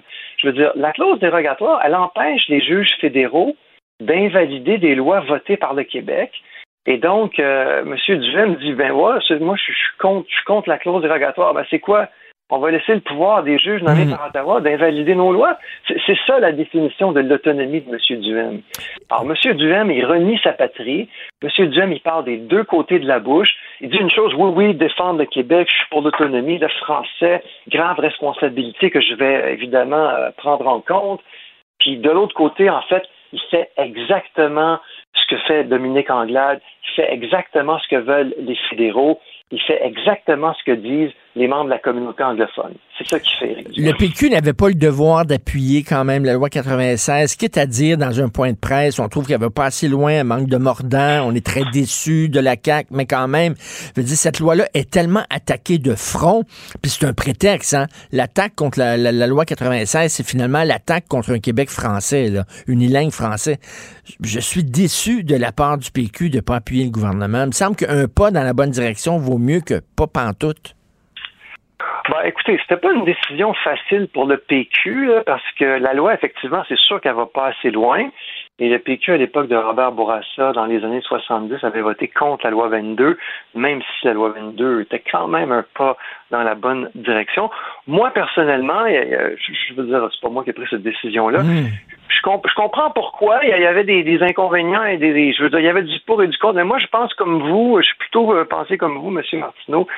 Je pense que ça aurait quand même été euh, mieux que le PQ vote pour, tout en disant que la loi va pas assez loin. Exactement, parce que je comprends, là, le PQ a voté contre. C'est pas évident, c'est pas évident parce qu'elle est, elle est quand même insuffisante cette loi-là. Faut, faut pas, faut pas se le cacher. Là. Oui, mais le, contexte est, le contexte est tel que ça, ça s'attire cette loi-là. Toutes les foudres euh, de, de, des Canadiens anglais, puis c'est une fin de non recevoir. Là. Ils veulent rien savoir d'un Québec euh, euh, euh unilingue français. Donc, ils veulent, ils veulent que Montréal soit une ville bilingue et tout ça. il me semble qu'il y aurait eu l'obligation de l'appuyer ne serait-ce que comme portée symbolique? Écoutez, moi, c'est ce que j'aurais fait, mais je comprends aussi pourquoi c'est pas ça qui a été euh, décidé, là. Mais, euh, mais en tout cas, ce qui est sûr, c'est que si cette loi est adoptée, ben après, il va falloir la défendre contre les juges fédéraux. Ben parce qu'on peut, on peut être pour ou contre, ou à moitié pour, ou plutôt contre, ou enfin bref, ça n'a pas d'importance. On peut faire ce débat-là entre nous. Mais après ça, on peut pas permettre à des juges nommés par Ottawa d'invalider nos lois. Ça, je veux dire, euh, ça, c'est inacceptable. Et c'est ça que M. Duhem dit. M. Duhem dit, moi, je veux pas que, je veux pas qu'on défende les lois du Québec. Je veux laisser les juges fédéraux hmm. invalider. Alors, M. Duhem, ce qu'il fait, lui, c'est qu'il fait cause commune avec les fédéraux contre une loi québécoise. Et ça, quand on veut être premier ministre du Québec, c'est totalement inacceptable. C'est totalement inacceptable. C'est un manque de loyauté envers, envers la nation. Tout à M. fait. Duhem ne peut pas dire ça être aspirant premier ministre. En tout cas, bon, il vient d'enterrer finalement euh, son nationalisme euh, euh, et euh, il préfère son, son côté libertarien. Merci beaucoup, Frédéric Bastien. Merci, bonne journée. Merci, M. Martineau. Au plaisir. Pendant que votre attention est centrée sur vos urgences du matin, vos réunions d'affaires du midi, votre retour à la maison ou votre emploi du soir, celle de Desjardins Entreprises est centrée sur plus de 400 000 entreprises à toute heure du jour. Grâce à notre connaissance des secteurs d'activité et à notre accompagnement spécialisé, nous aidons les entrepreneurs à relever chaque défi pour qu'ils puissent rester centrés sur ce qui compte, le développement de leur entreprise. Martino. Des fois, quand on se sent contrarié, ben c'est peut-être parce qu'il touche à quelque chose. Alors, la prison à vie pour le meurtre d'un civil, hein, un soldat russe de 21 ans qui a plaidé coupable d'avoir tiré sur un homme à vélo. Euh, c'est quoi un crime de guerre exactement? Est-ce que la guerre n'est pas en soi un crime? Nous allons parler avec M. Michel Drapeau, colonel à la retraite, avocat en droit militaire. Bonjour, maître Drapeau. Euh, bonjour à vous. C'est toujours assez particulier lorsqu'on parle de crimes de guerre, comme s'il y avait euh, des meurtres euh, qui sont acceptables légalement pendant la guerre et d'autres non. Bien, la guerre, proprement dite, là, ça fait ça fait des siècles et des siècles qu'on voit. Et éventuellement, à travers ces siècles-là, on a humanisé euh, et on a défendu certains actes pour être capable au fait de réduire les pertes de vie et, euh, et, toutes sortes de, de, de, de crimes qui avaient lieu là, sous le couvert d'une d'une attaque ou d'une défense militaire. Alors, les crimes de guerre, c'est des actes qui sont prohibés par la loi. Et c'est une loi internationale laquelle la majorité des pays ont, sont signataires, dont la Russie. Et ces crimes-là sont identifiés dans une convention de Genève, une convention au fait euh, de euh, le statut de, de Rome en particulier, et ça couvre des choses comme des, des homicides intentionnels, la torture, la, destruction de biens non justifiés pour des fins militaires. Alors lorsqu'on tire sur un hôpital, euh, sur une, maison qui est une résidence privée, euh, des actes de déportation, ce qu'on a vu certainement les derniers mois, les Russes apparemment auraient déporté certains civils ukrainiens vers, vers la Russie. Euh, Lorsqu'on dirige des attaques intentionnellement contre la population civile ou des biens, je parle de blocs appartements par exemple à caractère civil, et lorsqu'on crée des pertes humaines euh, strictement pour, pour le faire avec des armes qui sont défendues. Il y a certaines armes, soient-elles chimiques ou biologiques, ou des armes au fait qui, euh, qui permettent euh, différentes explosions lorsqu'elles arrivent au sol euh, sont interdites. Alors la liste est très, très, très longue et ce sont la majorité des pays, au-dessus de 160 pays, euh, qui ont signé le statut de Rome. Ça a été signé en 98. Euh, la plupart des pays l'ont ratifié, dont le Canada en 2020. La Russie l'a pas encore ratifié, mais pas la seule. Alors, euh, ce sont ces, ces crimes-là. Et ce qu'on voit à la télévision tous les jours, euh, ce sont des crimes de guerre. Et éventuellement, euh, les, la Cour pénale internationale va agir contre soit les dirigeants, soit les militaires de haut grade, euh, ou certains militaires euh, peut-être avec des grades pas, supérieurs, mais qui ont- sont capables d'être identifiés. Et, et, et- et voilà. Et cette, cette guerre-ci est peut-être la plus brutale qu'on n'a pas vue depuis au moins une centaine d'années. Mais il y a toujours des civils qui se font tuer pendant les guerres. là. Pendant la Deuxième Guerre mondiale, il y avait des millions, des millions de civils qui sont morts pendant cette guerre-là. Euh, donc, est-ce que ce sont tous des crimes de guerre? En fait, c'est lorsqu'on on vise intentionnellement un civil. Mais lorsqu'il y a des civils qui meurent au cours d'un bombardement, c'est pas considéré comme un crime de guerre, c'est ça? Non, c'est pas considéré comme un crime de guerre, mais lorsqu'on tire sur un hôpital, sur un abri euh, qui, on sait, euh, est, est, euh, euh, est garant là, de la vie de jeunes enfants, tel qu'on a vu, lorsqu'on tire sur des, euh, hommes et des femmes qui se promenent en bicycle, euh, revenant au village avec des pommes de terre et ce genre de choses-là. Alors, il y a certaines vidéos que nous avons vues à laquelle des militaires à bord d'un char blindé tiraient sur des civils euh, qui, euh, qui circulaient euh, sur un, un bicycle. Ce sont des crimes de guerre, la déportation de crimes de guerre. Et ce qu'on voit régulièrement à la télévision, ça l'est. Et effectivement, il, est, il est impossible de, de garder tout le monde à l'abri lorsqu'une guerre, certainement dans un endroit comme une ville, mais dans une ville aussi, il y a certains bâtiments qui peuvent aujourd'hui, avec des munitions qui sont plus intelligentes que dans le passé, on est capable de cibler euh, directement certains, euh, certains euh, objectifs stratégiques militaires. Mais lorsqu'on vise intentionnellement des abris pour les civils, des hôpitaux, euh, et ce genre de choses-là, ce sont des crimes. Mais en Irak, on a vu pendant la guerre d'Irak, avec les frappes supposément chirurgicales, entre guillemets, où on pouvait voir à la télévision qu'on faisait exploser des bâtiments, euh, des, gens dans, des, dans des voitures et tout ça. Puis des fois, on se trompait. Puis euh, je me souviens, entre autres, de cette histoire-là. Il y a des gens qui, qui étaient dans un mariage et qui sont morts des suites d'un bombardement. à ce que je sache, il n'y a aucun officier américain qui a été traîné en cours pour crime de guerre. Euh, non, effectivement, vous avez raison. Par contre, euh, ceci a pris place avant euh, le statut de Rome. Et puis, justement, le statut de Rome a été développé avec la Cour pénale internationale dans la foulée de ces différents conflits-là. Alors, aujourd'hui, plus que, que c'était le cas lors de la guerre contre l'Irak, par exemple, les règles se sont resserrées et une majorité de pays, certainement il y en a 123 présentement qui sont signataires euh, et euh, pour, interdire, pour prévenir ce genre de choses-là. Alors, si la Russie avait peut-être le droit d'agir de la façon qu'elle a agi dans des guerres antérieures, peut-être, mais certainement pas aujourd'hui, et certainement pas le fait qu'elle était signataire. Tous les, les faits et gestes qu'on qu'on constate à, la télévision de jour en jour, ce sont des crimes de guerre et c'est fait volontairement. Les populations civiles sont ciblées parce qu'on veut instaurer un, régime de peur et euh, pour essayer d'abaisser ou d'éliminer le moral de, de, la population ukrainienne en espoir au fait qu'ils vont rendre des armes. Mais pendant la Deuxième Guerre, entre autres, je comprends que la, notion de crime de guerre n'était pas autant punie euh, qu'aujourd'hui. Quoique j'ai lu que pendant la Première Guerre, il y avait des officiers qui ont été traînants devant les tribunaux pour euh, crime de guerre. La notion de crime de guerre, à ce que j'ai lu, est, née au, 19e siècle. Mais bref, euh, de cibler deux villes, Hiroshima, Nagasaki, des, des, des, villes civiles, les raser des bombes atomiques, raser la ville de Dresde en Allemagne où, il y avait des civils, ça serait considéré aujourd'hui comme des crimes de guerre. Oui, aujourd'hui, absolument. Mais à ce moment-là, il y avait les conventions de Genève qui couvraient principalement les militaires, les prisonniers de guerre, et euh, quoi faire et qu'est-ce qui était permis, qu'est-ce qui était défendu. Depuis ce temps-là, on espère que la civilisation euh, mondiale a, décidé au fait de réduire de plus en plus justement le carnage et les, la, violence qui, euh, qui est effectuée lors de ces conflits-là.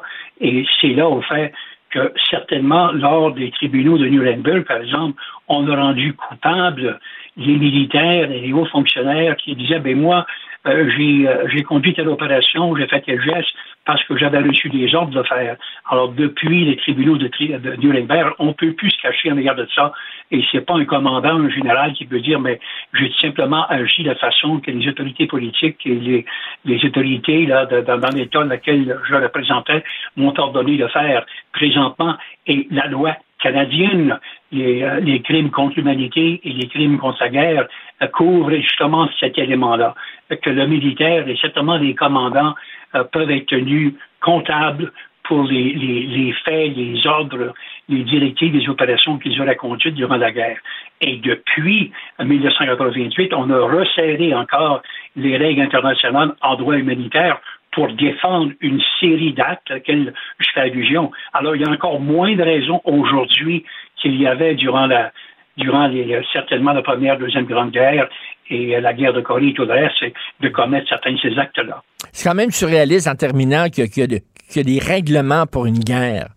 Il y a des choses qui se font, il y a des choses qui ne se font pas, mais on pourrait dire que la guerre elle-même devrait peut-être même déclarée illégale parce que la guerre elle-même, c'est de la barbarie, c'est de la sauvagerie. Là. Absolument. Je suis pleinement d'accord avec vous. Euh, euh, étant militaire de carrière mmh.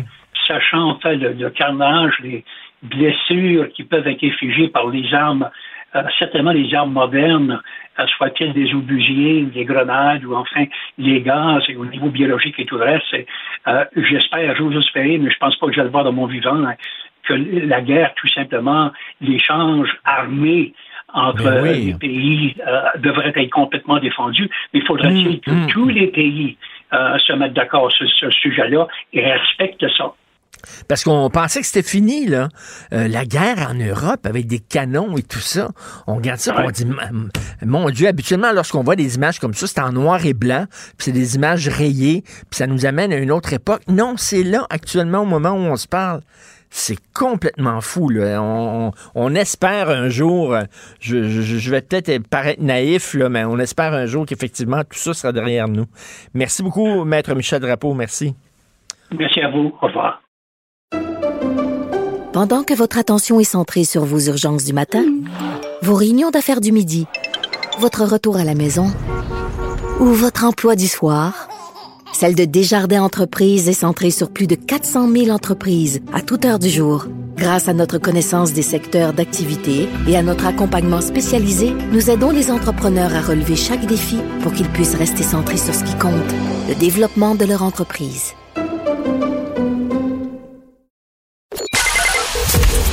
Joignez-vous à la discussion. Appelez ou textez le 187 Cube Radio 1877 827 2346. Oublions jamais de placer les choses en perspective. Ça aurait dû être une grande célébration. C'est quand même gros ce qu'on évoque là. Très significatif pour bien comprendre tout ce qui s'est passé. Un professeur, pas comme les autres. Luc la liberté. Alors, nous parlons bien sûr de politique américaine avec Luc La Liberté. Euh, Luc, récemment, il y a eu euh, des fusillades, encore deux fusillades aux États-Unis. Je pensais que ça aurait relancé tout le débat sur les armes à feu. Euh, on, on dirait que non. Écoute, c'est. euh, je, je, je sais plus vraiment comment envisager la situation tellement on a l'impression que ça. Moi, depuis qu'il y a eu Sandy Hook, depuis qu'on a tué des enfants dans une école primaire, euh, j'ai comme baissé les bras. Euh, on avait accusé à l'époque Obama de, de, de mettre en scène des enfants puis de tenter de faire vibrer les Américains. On se disait faucher de jeunes vies comme ça, ça s'il y a quelque chose qui est carrément inacceptable ou qui, qui va au cœur de la révolte qu'on peut ressentir ou de l'indignation, il y a ça. Et depuis ce moment-là, non seulement on n'a pas vraiment réagi, Obama avait fait ce qu'il pouvait comme président, on avait tiré euh, les pouvoirs de l'exécutif, mais les législateurs n'avaient pas emboîté le pas.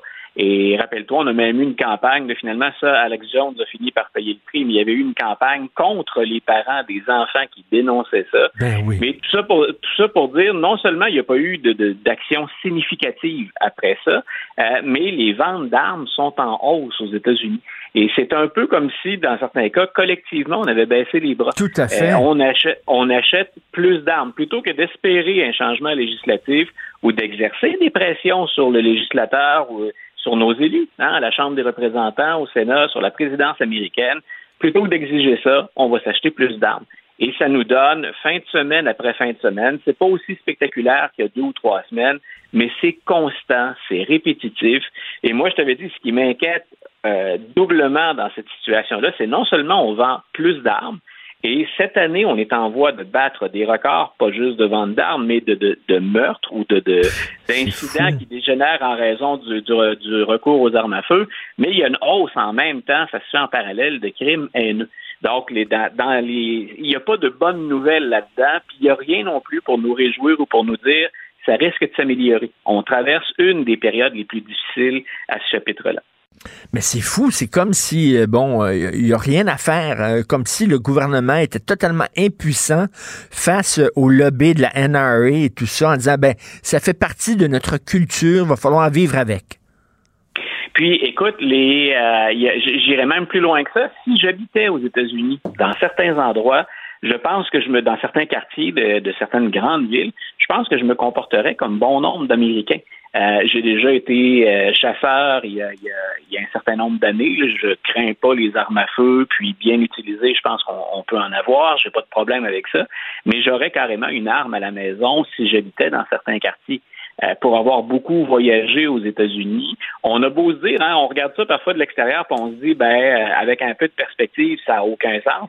Quand dans la vie de tous les jours, tu te sens menacé, qu'on a coupé dans les services sociaux, qu'on dit qu'on va couper dans les services de police, que la criminalité est à la hausse, est-ce que tu attends euh, que le législateur bouge ou si tu n'as pas une arme dans un garde-robe quelque part au cas où? Et on a vu de ces incidents-là, malheureusement aussi, où quelqu'un qui se sentait menacé a pris une arme. C'est arrivé à Détroit il y a quelques années. On a tiré au travers de la porte sans savoir c'était qui. finalement, c'est une dame qui avait besoin d'aide en pleine nuit. Euh, et la personne qui habitait la maison en question, pas pris de chance, est allée chercher son arme dans le garde-robe, peut tirer au travers de la porte. Donc, mais ça, donne une idée. Puis Détroit est justement une de ces villes euh, où il y avait un taux de criminalité, une situation économique, puis un, un contexte socio-économique plus large qui était particulièrement difficile. Écoute, ça me fait penser, je suis allé voir Rufus Rainwright euh, samedi soir à la Place des Arts et en rappel, il a chanté I'm So Tired of America euh, d'une voix mélancolique et vraiment, on regarde ça puis on baisse les bras là, en disant Dieu, on aime ce pays-là, mais maudit qu'il est difficile à aimer. Euh, alors, Luc, donc soirée de primaire aux États-Unis. Oui, écoute, on est, euh, c'est, les gens ont su moins ça que quand c'est quand c'est une année présidentielle, une campagne présidentielle, parce qu'aux quatre ans, on vote pour le président, mais on vote pour les deux chambres également, Chambre des représentants et Sénat. Cette fois-ci, dans les élections de mi-mandat, on ne suit que, bien sûr, le président Biden est là pour quatre ans. Euh, alors, on ne suit que les élections à la Chambre des représentants et au Sénat. Et ce qui se passe depuis déjà un certain temps, donc, c'est le mardi, les fameux mardis où, on, où se, se, déroulent ces votes-là, ben, on s'intéresse beaucoup à, ce qui va se, bien sûr, à, 2022, qui va être assis à la Chambre des représentants, qui va être assis au Sénat. Est-ce que M. Biden va avoir une opposition forte ou pas? Moi, je pense que la plupart des observateurs, que M. Biden risque de se retrouver avec deux majorités euh, républicaines à la Chambre pour au Sénat. Mais on regarde aussi, on prend le pouls pour 2024. Les, les élections aux États-Unis, ça n'arrête jamais. Une des choses, moi, qui m'intéresse là-dedans, c'est que comme Donald Trump est toujours dans l'actualité, parce qu'on dit que c'est encore un, kingmaker, hein, c'est encore lui qui peut parfois mener un candidat ou une candidate à la victoire en lui donnant son imprimatur hein, ou en, l'appuyant. Ben, la semaine dernière, on suivait ça. Est-ce que M. Trump a, eu du succès? Euh, écoute, c'était aigre-doux la semaine dernière pour M. Trump parce qu'il y a des de ces candidats qui l'ont emporté, mais souvent il l'a emporté dans des primaires où on avait plusieurs candidats républicains et on a profité de la division du vote. Ce que ça veut dire, c'est victoire pour un candidat ou une candidate de Trump, mais avec quelque chose comme 30% d'appui. C'est pas beaucoup. Hmm. Donc, on se dit, ben, ça peut être une mauvaise nouvelle pour 2022. C'est pas forcément une bonne nouvelle pour M. Trump. Puis ça veut dire qu'il y a encore de l'espoir pour certains républicains qui veulent ramener le parti, ou encore pour les démocrates qui, qui regardent les nouvelles et elles sont pas bonnes. Aujourd'hui, donc, il y en a au Texas qu'on va surveiller de très, très, très près. en raison des changements démographiques, le Texas devient un État de plus en plus intéressant à suivre si on parle de, de, swing state, hein, si on parle d'État pivot. Mais moi, je vais surtout regarder ce qui se passe en Georgie. Donc, la Georgie, c'était un phénomène en 2020. On sentait cette vague-là, ce changement démographique, cette mobilisation du vote avant l'élection 2020. Mais en 2020, on a envoyé deux sénateurs démocrates. C'est un État républicain, la Georgie. On a hmm. envoyé deux sénateurs démocrates, puis on a confié les grands électeurs. Hein. on a voté pour Joe Biden. Donc, au niveau fédéral ou au plan fédéral, ça a été très important à la Georgie. Et ce qui rend ça plus intéressant ce soir, on veut savoir qui va l'emporter chez les républicains. Et il y a encore une fois l'ombre de Donald Trump qui plane, et pas juste son ombre, il lui-même plane point sur, le sur les résultats de la Georgie. Euh, on lui prête depuis le début des primaires, mais M. Trump dit tous ceux qui m'ont tiré dans le dos du côté républicain, tous ceux qui, grosso modo, ne m'ont pas appuyé, hmm. je vais me venger. Et on se rappellera qu'en Georgie, le président a exercé des pressions sur le secrétaire d'État. Il y a un secrétaire d'État en Georgie, c'est lui qui est responsable du, euh, du déroulement des élections. Et il en veut, M. Trump, depuis 2020 au secrétaire d'État et à M. Kemp, qui est gouverneur de l'État de la Georgie, qui, lui, veut bien sûr euh, retourner, être renouvelé dans ses fonctions. Alors, il a, M. Trump, euh, appuyé des candidats et jusqu'à maintenant, dans ces deux tentatives, appelons ça comme ça, de vengeance, eh ben, il y a un candidat qui est à égalité pour le siège de, secrétaire d'État, alors que malheureusement pour M. Trump, heureusement pour ses adversaires, ben, M. Kemp devrait retrouver, il devrait obtenir l'investiture, puis ensuite être confronté à la démocrate Stacey Abrams, qui l'a déjà battu euh, dans le précédent cycle électoral. Donc, tout ça pour dire, on va suivre plein de choses. Hein. Les, démocrates sont un peu inquiets. Ils voient bien que mmh, les, mmh il voit bien que Joe Biden n'est pas populaire, puis qu'au plan national, ce qu'on renvoie toujours, ce sont de mauvaises nouvelles. Donc, les démocrates sont bien réalistes. Ce sera pas facile en 2022, mais en même temps, c'est intéressant de prendre le pouls de ce qui se fait du côté des républicains aussi. Est-ce qu'en 2024, Donald Trump va être candidat pour euh, les républicains? Ben, tu vois, c'est autant de mesures ou d'indicateurs, je pense, que M. Trump va considérer pour 2024 faudra voir aussi, parce qu'on on est vraiment, on est à la fois loin, mais, proche. On peut pas oublier l'horizon 2024, on peut pas le négliger. Donc, je répète, en 2000, 2016, M. Trump arrive dans une, écoute, il y avait une horde de candidats. Euh, on, avait le, le, on avait été obligé de faire deux débats le même soir pour être capable d'entendre tout le monde tellement il y avait de, de, de candidats. Et M. Trump a bien exploité pendant très longtemps cette division-là cette division-là, puis la, présence de candidats qui avaient plus de chances de l'emporter, mais qui se sont accrochés. Donc, euh, c'était le cas de John Kasich, par exemple, qui, est resté dans la course très, très longtemps. Ça a été le cas de Jeb Bush, qui est disparu un peu plus tôt. Hmm. Mais ces gens-là se partageaient grosso modo les mêmes votes et ils faisaient le jeu de Donald Trump. Donc, il faudra voir, un, M. Trump est en train, lui aussi, hein, de, de, prendre le pouls, la température de l'eau, puis il faudrait voir qui on va lui opposer. Il y a des chances que dans une course en tête à tête, euh, on trouve un candidat qui puisse vraiment, hein, on sépare les votes en deux entre mm-hmm. Trump et un, un, candidat de, de, compromis pour tous ceux qui ne sont pas Trump chez les républicains. Mais moi, je pense qu'il n'a pas baissé les bras. Moi, je pense qu'il désire, on le sait à quel point il est orgueilleux. Il s'est ben lancé, M. Trump, il s'est lancé dans la course quand euh, Barack Obama et Seth Meyers s'étaient moqués de lui pendant un souper des correspondants de la presse. Je sais pas si tu te souviens de ça. Mm. Euh, Obama s'était ouvertement moqué de Donald Trump. Et on dit que c'est là que Trump s'est décidé, enfin, après des années à dire je vais me lancer. C'est là où il se lance. Et finalement, après avoir cru faire qu'un coup de publicité, il est élu non seulement chez les républicains, mais on le sait maintenant, président des États-Unis. Mais le péché d'orgueil, des fois, là, tu regarde euh, Denis Coderre qui a voulu, qui a voulu revenir, puis il s'est planté. Jean Charest qui veut revenir, puis ça va pas très bien pour lui, là.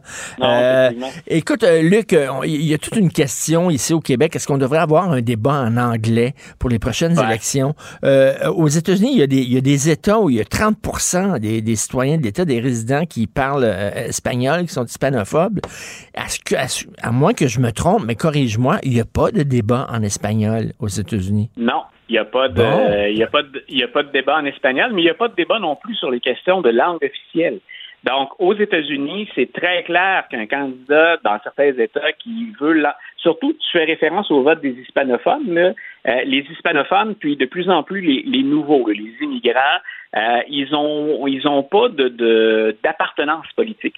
Euh, pendant longtemps, on disait les hispanophones vont voter démocrate, tout comme hmm. les Noirs votent plus démocrate dans les, dernières décennies. Leur vote est à prendre. Donc, on ne va pas avoir de débat en espagnol, mais on va par contre s'assurer de prononcer des discours ou à tout le moins de les commencer et de les finir en espagnol pour courtiser cet électorat-là, qu'on soit républicain et démocrate. Donc, euh, George W. Bush n'est pas reconnu comme un polyglotte et pourtant, je me souviens déjà dans sa campagne en 2000, il s'assurait de, bien se faire entendre par les hispanophones. Et on a intérêt à continuer ça parce que Donald Trump l'a montré, il est allé chercher une part plus importante du vote des hispanophones. Il faut voir aussi, il faut découper selon les régions, mais il est allé chercher une part plus importante. Donc, c'est plus forcément une clientèle acquise ou acquise autant qu'avant, en plus grand nombre, au, au, seul démocrate. Mais c'est intéressant, cette question-là de la langue, parce que si on n'a pas de langue officielle, mhm. on a, on a effectivement. Moi, j'ai déjà voyagé avec des amis aux États-Unis, euh, en Californie, puis à New York, et ils ne parlaient pas un traître mot d'anglais. Et uniquement en espagnol, ils ont été capables de voyager, de bien voyager, de se faire entendre et comprendre partout. OK, ça montre à quel point l'espagnol là-bas euh, prend vraiment de l'avance. Euh, et en terminant, en terminant, parle-moi de ce livre indestructible. Écoute, je rigole, je rigole parce qu'il fallait voir la mise en scène. C'est disponible sur YouTube si jamais nos, auditeurs veulent voir ça. Margaret, euh, Margaret Atwood, donc, euh, qui est bien sûr l'auteur de Handman's Tale, qui est la, servante écarlate. Voilà, elle a décidé de s'impliquer pour l'alphabétisation aux États-Unis. Et ça, ça s'est fait d'une façon, écoute, c'est très, très, très spectaculaire. Euh, on a décidé parce a, euh, on l'a vu ici, on le voit aux États-Unis, que on, on brûle malheureusement des livres ou on dépouille des rayons de bibliothèque en fonction qu'on trouve ça trop progressiste ou encore trop conservateur. Là, on s'est permis d'élaguer comme ça euh, et d'en brûler. Jamais on avait brûlé d'exemplaires de la, la, la servante écarlate. Et Mar- Margaret Atwood a dit OK, moi je, je vais mettre à l'encan un, un de mes livres, le seul qui soit impossible à brûler. Et elle a fait affaire avec deux compagnies de Toronto et elle a fait affaire avec une organisation qui euh, favorise l'alphabétisation aux États-Unis. Et on a donc un livre qui ne se brûle pas. Essentiellement, il est, il est fait en aluminium. Euh, c'est très, très, très mince. C'est un travail, écoute, de toute beauté. Euh, puis ça a été assemblé à la main avec du fil de cuivre. Euh, Donc, si vous cherchez ça, Wow. euh, mise à l'enchère ou auction hein, en, en anglais. Et donc, on a commencé euh, les enchères. Ça commençait hier. Il y a une publicité sur YouTube qui montre très bien de quoi il s'agit. Euh, et les enchères s'ouvrent à 35 000 dollars. Donc, on espère, c'est pour une, ça va pas dans les poches hein, de Mme Atwood. Et la publicité que, dont je, je vante ce caractère spectaculaire, il y a une petite lumière hein, d'ambiance, il y a une musique d'ambiance, et tout à coup, Margaret Atwood apparaît avec un lance-flamme et elle essaie de brûler son livre. Ça dure à peu très bon. minute, une minute vingt. C'est assez punché, puis je, je pense la servante écarlate puis favoriser la lecture. Euh, les, les deux questions, alphabétisation puis forme de censure, euh, elles, elles visent, c'est le cas de le dire, les deux causes à la fois. Puis ça donne un résultat qui est intéressant. En tout cas, on va parler plus d'alphabétisation, on va ramasser de l'argent. Et bien sûr, euh, ça- il y a tout ce volet censure, directement ou indirectement, qu'on question. Bon, je vais aller regarder ça. Et toi, si jamais tu trouves du temps, regarde Gaslit, la série sur Walker- le Watergate. Oui. Le dernier épisode est hallucinant. Vraiment. Écoute, j'ai plus de temps ces temps-ci. Je t'en redonne les nouvelles, OK. c'est certain. Quitte à ce qu'on en reparle tous les deux un mardi. OK, super. Merci, Luc. Bonne journée. Bye. Bonne journée. Pendant que votre attention est centrée sur cette voix qui vous parle ici, ou encore là, tout près ici, très loin là-bas, Celle de Desjardins Entreprises est centrée sur plus de 400 000 entreprises partout autour de vous. Depuis plus de 120 ans, nos équipes dédiées accompagnent les entrepreneurs d'ici à chaque étape pour qu'ils puissent rester centrés sur ce qui compte, la croissance de leur entreprise. Richard Martineau. Les commentaires haineux prennent certains animateurs. Martineau s'en régale. Hum, hum, hum.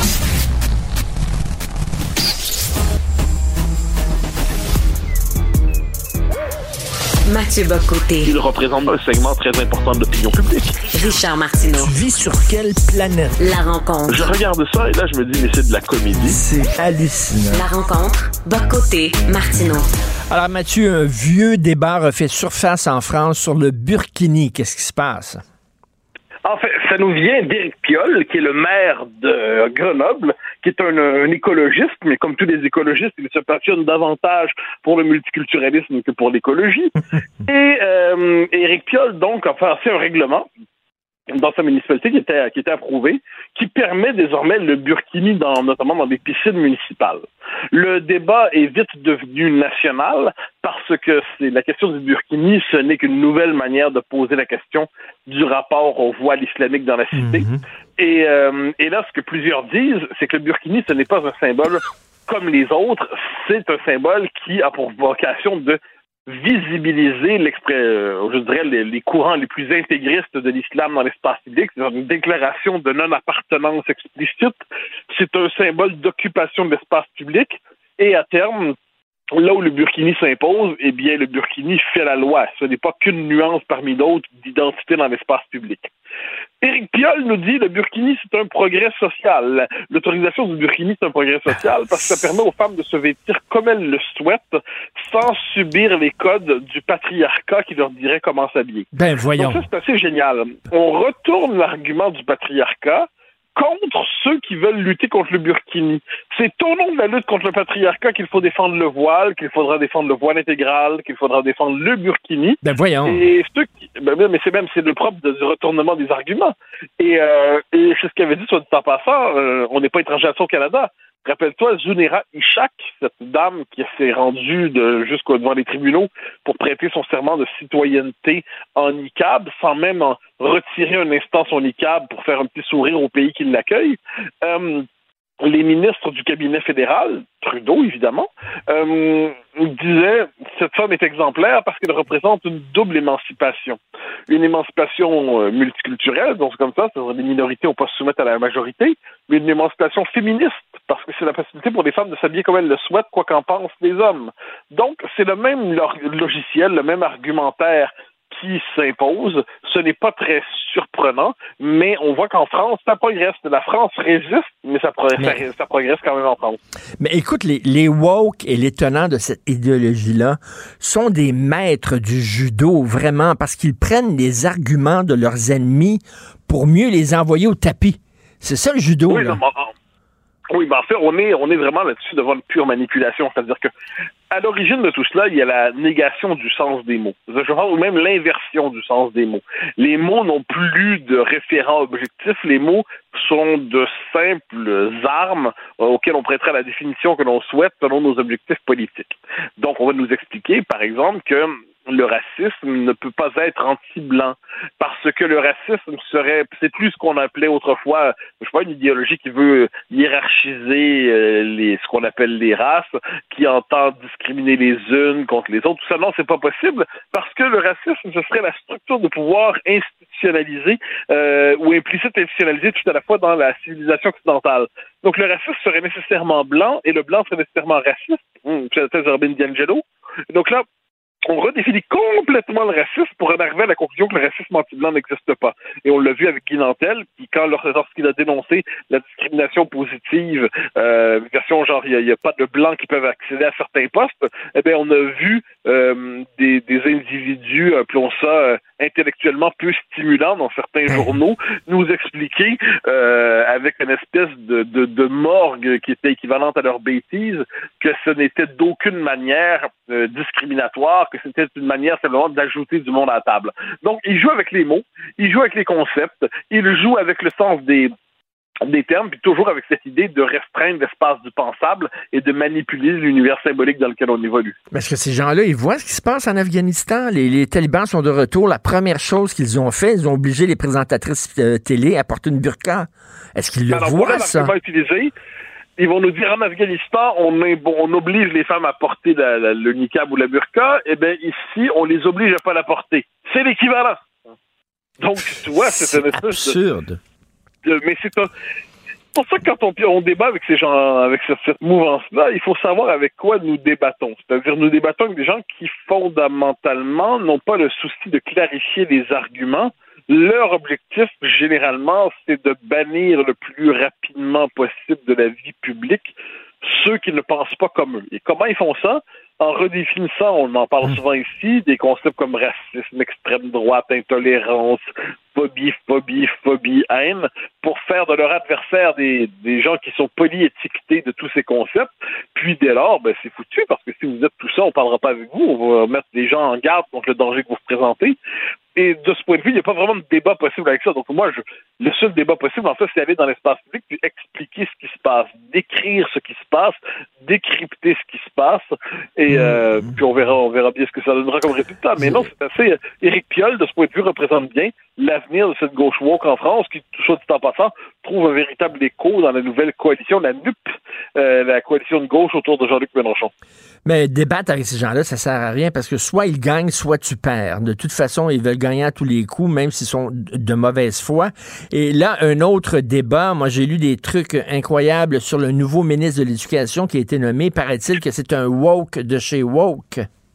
Ouais, alors c'est pas Ndiaye, qui est un historien, pardon, un historien, donc euh, universitaire euh, correct, qualifié, mais c'est un universitaire qui, comme bien les universitaires, a un euh, lourd, lourd bagage d'opinion qu'il présente comme des options scientifiques. Euh, je donne quelques exemples. Papendiaï considère qu'il y a un racisme structurel en France.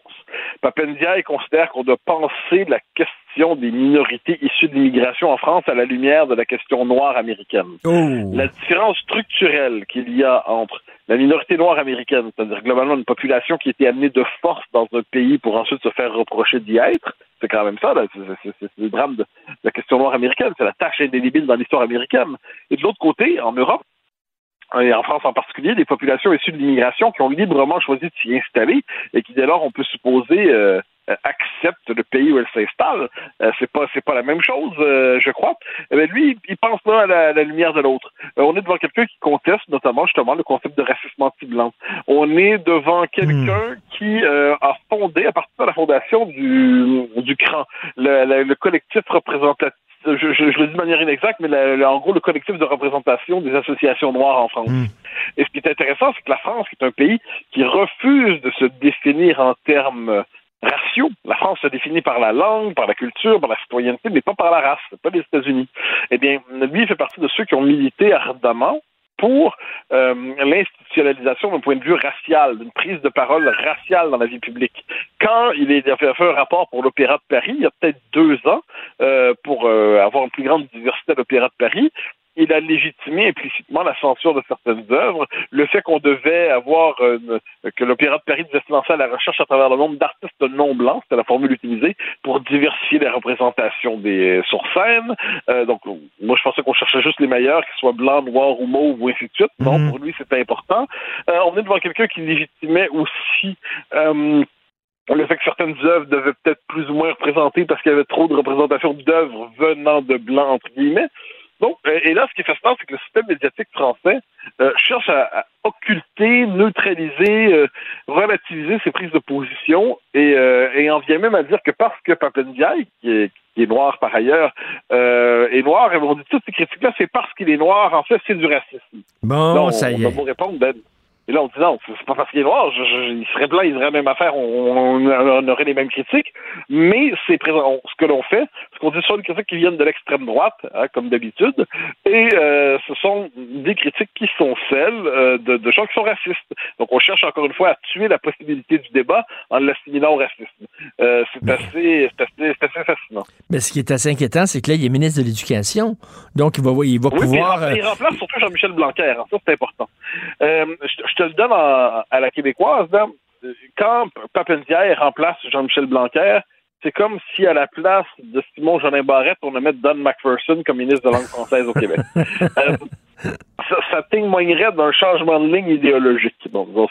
et, euh, et de ce point de vue, de ce point de vue, eh bien, c'est comme si Emmanuel Macron avait pendant cinq ans utilisé Blanquer qui avait mené le combat contre le wokisme, d'ailleurs, qui avait signé une lettre avec Jean-François Robert sur euh, la, nécessaire, résistance au wokisme, qui était un Blanquer qui représentait ce qu'on pourrait appeler le, corps républicain dans le bon sens du terme, la ferme en France, lutte contre le wokisme, lutte contre le racialisme, et ainsi de suite, euh, contre l'islamo-gauchisme. Eh bien, euh, finalement, la page Blanquer est tournée. Et désormais, on prend l'anti-Blanquer comme ministre. On peut y voir une stratégie d'Emmanuel Macron, on peut y voir aussi un dévoilement de ses positions les plus profondes. en tout cas, pour les Walks, c'est une grande journée parce qu'ils ont maintenant, euh, ils ont infiltré le, gouvernement Macron et ils ont quelqu'un qui va pouvoir changer les programmes dans les écoles. Ben, on peut pas dire que les programmes étaient déjà assez altérés. On peut bien dire, la vérité, c'est que c'était... Euh, quand on regarde les programmes scolaires, euh, là-bas comme ici, enfin je dirais là-bas comme au Québec, c'est ils sont déjà très idéologisés. Mais, mais là, ce qu'on a, c'est qu'on a une figure qui marque symboliquement le fait qu'on assume cette rupture-là mm. avec une certaine conception de la laïcité, de l'identité française. C'est non, c'est assez, c'est une nomination qui fait beaucoup parler d'ailleurs. Euh, J'ai consacré trois éditos ici, je vais en faire ah quelques autres au fil du temps, j'en suis certain. Euh, et là, la question est de savoir comment lui-même va réagir devant tout cela. Euh, parce que la critique est sévère. Est-ce qu'il va se victimiser ou est-ce qu'il va répondre aux arguments qui sont avancés? Euh, il a déjà participé, soit ne pas pas faire, des réunions non mixtes. Des réunions non mixtes, c'est-à-dire des réunions d'où les Blancs sont interdits. Euh, hmm. ensuite, il a dit que c'était pas idéal, ce type d'association-là, mais il a accepté d'y participer. Imagine, imagine si un intellectuel X, Y ou Z participait à une réunion où seuls les Blancs sont autorisés. Tu crois qu'il serait dans les ministres le lendemain? Alors, on est, on est dans cette, cette C'est un peu triste, en fait, mais ça marque le quinquennat qui, qui, commence. Nous vivons une époque extraordinaire. Merci beaucoup, Mathieu. On se reparle demain. Bonne journée. Bye bye. Pendant que votre attention est centrée sur vos urgences du matin, vos réunions d'affaires du midi, votre retour à la maison ou votre emploi du soir, Celle de Desjardins Entreprises est centrée sur plus de 400 000 entreprises à toute heure du jour. Grâce à notre connaissance des secteurs d'activité et à notre accompagnement spécialisé, nous aidons les entrepreneurs à relever chaque défi pour qu'ils puissent rester centrés sur ce qui compte, le développement de leur entreprise. Martino. Le préféré du règne animal. Bonjour, les petits lapins. Petit lapin, petit lapin. Tout le monde a son opinion sur l'éducation. Tout le monde. Parce que la majorité des gens ont des enfants. On pense tous qu'on est des experts en éducation, OK, là? Puis quand c'est le temps de réformer des programmes et tout ça, on demande à qui? À, l'architecte Pierre Thibault, à Ricardo Larrivé, le cuisinier, euh, euh, à Pierre Lavoie, Monsieur les cubes d'exercice, euh, Grégory Charles qui s'en mêle. euh, euh, tout le monde a une opinion. Mais on parle pas aux profs eux-mêmes. C'est un des problèmes au Québec. Là. La même chose en santé. Est-ce qu'on parle aux infirmiers et aux infirmières? Est-ce qu'on parle... Non, on dirait que non. On parle aux spécialistes, aux pédagogues qui sont dans leur bureau puis qui font des réformes sans avoir mis le pied dans une classe. Et là, Sylvain Caron, il est enseignant de musique et coordonnateur du programme Hors études de l'École secondaire d'Orval, Jean 23. Il a écrit une super lettre dans la section Faites la différence. Écoutez les enseignants, c'est valorisant. Bonjour, M. Caron. Oui, bonjour. Euh, Est-ce que vous êtes d'accord avec moi, euh, mon, mon entrée de jeu, là, on dirait que tout le monde, euh, son, sa pincée de sel, là, sur, euh, son grain de sel sur, l'éducation, mais c'est vrai qu'on ne parle pas aux enseignants de quoi vous avez besoin, quels sont vos rêves, qu'est-ce que vous voulez faire? Ben, euh, qu'on parle pas aux enseignants, euh, pas complètement, complètement vrai. C'est-à-dire que euh, moi, j'ai vu des exemples. Il y a eu des architectes pour qui travaillent pour le ministère de l'Éducation qui ont fait justement un genre de sondage. N'importe qui qui voulait participer pouvait leur donner des idées de comment construire des nouvelles écoles. Donc moi, j'ai j'ai vu le courriel passer, j'ai participé à ça. Donc euh, il y a quand même des portes d'entrée.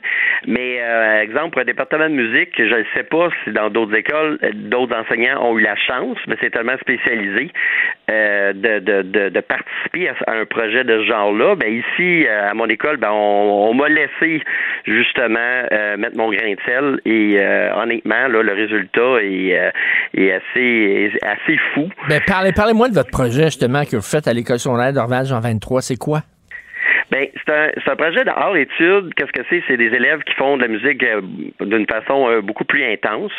Euh, contrairement à ce qu'on pense lorsqu'on parle art études, c'est des élèves, moi, j'ai choisi beaucoup selon ben, leur passion. Ça leur tente de faire ça. Donc, c'est pas mal de Ils sont motivés à faire de la musique. Donc, ils sont pas tous motivés à étudier à l'école, mais ils aiment toute la musique. C'est, ça qu'ils ont en commun.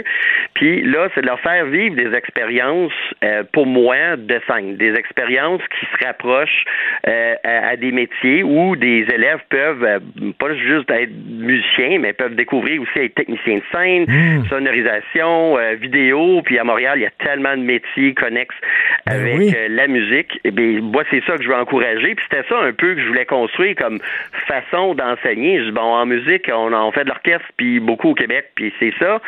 Mais là, moi, je voulais m'arrimer avec les, les études supérieures au cégep. On fait du sous-enregistrement, on fait euh, la composition. euh, donc ici, euh, il y, a, il y a une salle multimédia, il y a une salle d'enregistrement. les élèves sont en contact beaucoup avec les technologies euh, de- du, du métier, de différents métiers de la scène. Donc peut-être que ça va inspirer certains à peut-être vouloir aller là-dedans. Je pense que c'est ça aussi le, le secret, c'est qu'on peut pas dire à un élève quoi faire dans la vie, mais c'est peut-être lui donner, lui faire goûter un paquet de choses pour qu'il puisse se découvrir, lui, ses intérêts. Mais c'est une, vision globale là, que vous avez fait. C'est-à-dire que c'est pas seulement, comme vous dites, jouer un instrument. Il y a des techniciens de son, il y a des réalisateurs, il y a des producteurs, etc. Et vous avez même participé quoi à la, à la construction de, de, de, de salles ou quoi? Ben, j'étais, ils m'ont invité sur l'équipe de euh, pour euh, d'architectes lorsqu'ils ont euh, fait les plans. Et euh, là, j'ai pu, moi, j'avais, bon, j'avais fait mes petits plans à moi, là, donc j'ai pu soumettre toutes mes idées. Puis en fait, ils ont pas mal fait euh, mon idée. Dans le fond, Ah, c'est oui. pas mal ça qui est arrivé. Les locaux, la grandeur des locaux, euh, euh, l'organisation de l'espace, jusqu'à où est-ce qu'il y a des prises de courant. J'ai pas mal eu tout mon mot à dire là-dedans. Wow. là. Puis euh, oui, ben en, fait, c'est pour ça que je suis vraiment content.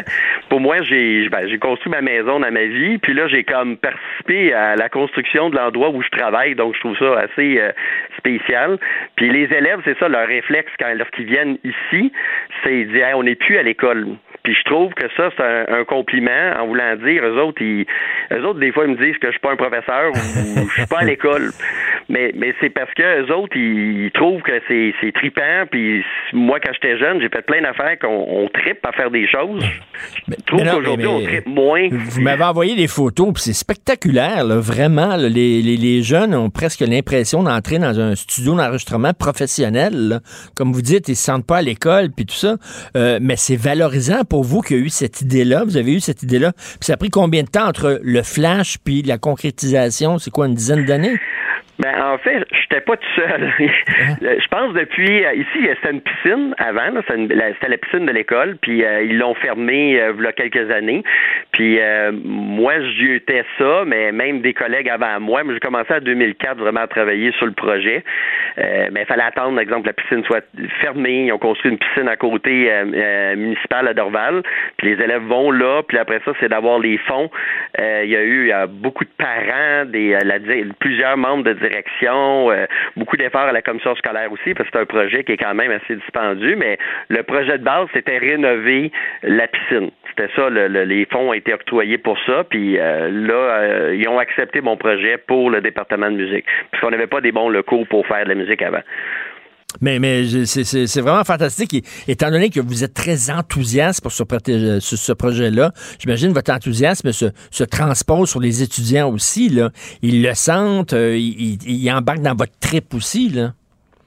Euh, juste le fait que, ils m'ont vu aller. J'espère qu'ils ont vu que lorsque tu es persévérant, ben, tu peux réussir. Tu peux pas toujours réussir, mais euh, tu as plus de chances de réussir si tu es persévérant. C'est que je pense à travers l'exemple aussi. Puis euh, ce qui est ce qui est cool aussi des lieux ici, c'est que bon, je sais qu'on est à Dorval, c'est de plus l'ouest de l'île de Montréal, mais euh, on fait beaucoup de projets en lien avec la francophonie à travers le monde. Comme j'amène mes élèves jouer en Europe, on a même déjà joué en Chine, puis on joue de la musique du Québec là-bas. C'est pour faire connaître le Québec à des gens comme Monsieur, Madame, tout le monde. Ah. Puis puis même, j'ai mais j'ai remarqué que les élèves aussi à Montréal, ils sortent pas beaucoup de Montréal. Tout le monde va dans mmh, d'autres pays, mmh. mais ils vont pas visiter le Québec. Mmh. j'ai commencé à faire des tournées, aller en matin avec mes élèves, aller au Saguenay-Lac-Saint-Jean avec mes élèves, rencontrer des élèves là-bas. Puis ce qui était le fun, c'est qu'autant les élèves là-bas, ils se demandaient, ben, qu'est-ce que tu fais ici? On est vraiment loin, là. Pourquoi tu es venu à notre petite école? Ben, c'est de voir comment les, les autres gens vivent. Tout le monde pense que le Québec, c'est une entité, mais c'est un paquet de micro culture. Euh, on peut pas comparer les gens du lac Saint-Jean puis les gens de la Gaspésie. C'est euh, c'est différent. Puis c'est, c'est le fun à voir. Puis juste la, nourriture, les élèves ont, ont, vraiment trouvé ça spécial. Puis lorsque je vais à Matane, je suis allé là l'hiver. À Matane, sur le quai de Matane, l'hiver, euh, au mois de mars, c'est froid. c'est pas comme Montréal.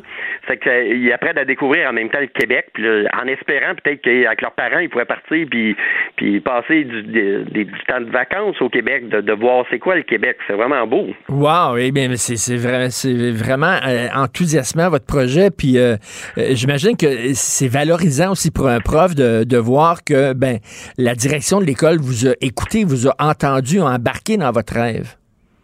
Oui, euh, la direction, la direction générale de la commission scolaire aussi, c'était vraiment là, hmm. il y a beaucoup de monde impliqué là-dedans, là, vraiment beaucoup là. Puis euh, moi j'ai été en tout cas vraiment content de la réceptivité, mais là c'est c'est sûr que le, le, bon là on a fait l'inauguration la semaine passée, puis là tout le monde a pu voir l'ampleur de où je suis allé là, parce que je, parce que ça fait deux ans que je fais de la recherche sur euh, pas juste faire du studio d'enregistrement, mais exemple faire de la spatialisation du son avec la avec la la musique VR, avec les lunettes VR. C'est comme la nouvelle technologie. C'est des choses que les élèves peuvent manipuler. Puis tous les films qu'on écoute, encore là, je parle au studio Melz et tous ces endroits-là où on fait de la musique de film ici à Montréal.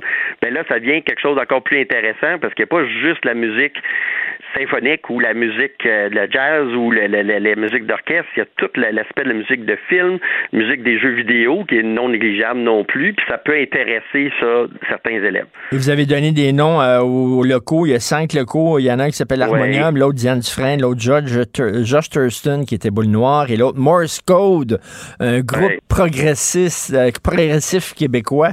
Euh, bravo, Monsieur Caron. Vous avez tout mon respect, mon admiration. Des profs comme ça, ça en prend en plein. Et euh, vos étudiants sont super chanceux là, maintenant. Ils rentrent là-dedans, c'est pas une salle de classe. C'est vraiment un endroit là, pour expérimenter euh, la musique. Donc, Sylvain Caron, enseignant de musique, coordonnateur du programme Art-Études de l'école secondaire Dorval Jean 23. C'est plate, j'ai pas eu de prof comme vous quand j'étais jeune. Merci. en tout cas, vous êtes, euh, je, je, vous invite, si ça vous tente de venir visiter un jour, ça va me faire plaisir. Ah ben merci beaucoup, merci. Encore félicitations, bonne journée. Merci, monsieur. Au revoir. Sylvain Caron, on peut lire sa lettre dans Faites la différence. Écoutez les enseignants, c'est valorisant. Euh, il a un enthousiasme qui est tout à fait contagieux. Tout comme Benoît Dutrisac, le seul et unique, irremplaçable, qui s'en vient ici. Et euh, à, à, dans une demi-heure, il y a notre rencontre, Benoît et moi. Pour la recherche, merci pour leur travail. Frédéric Hull, merci beaucoup. Jean-Nicolas Gagné. Vous aviez très bien travaillé, Charlie Marchand, à la régie de la réalisation. Merci beaucoup. Et on se reparle demain, 8 heures. Cube Radio.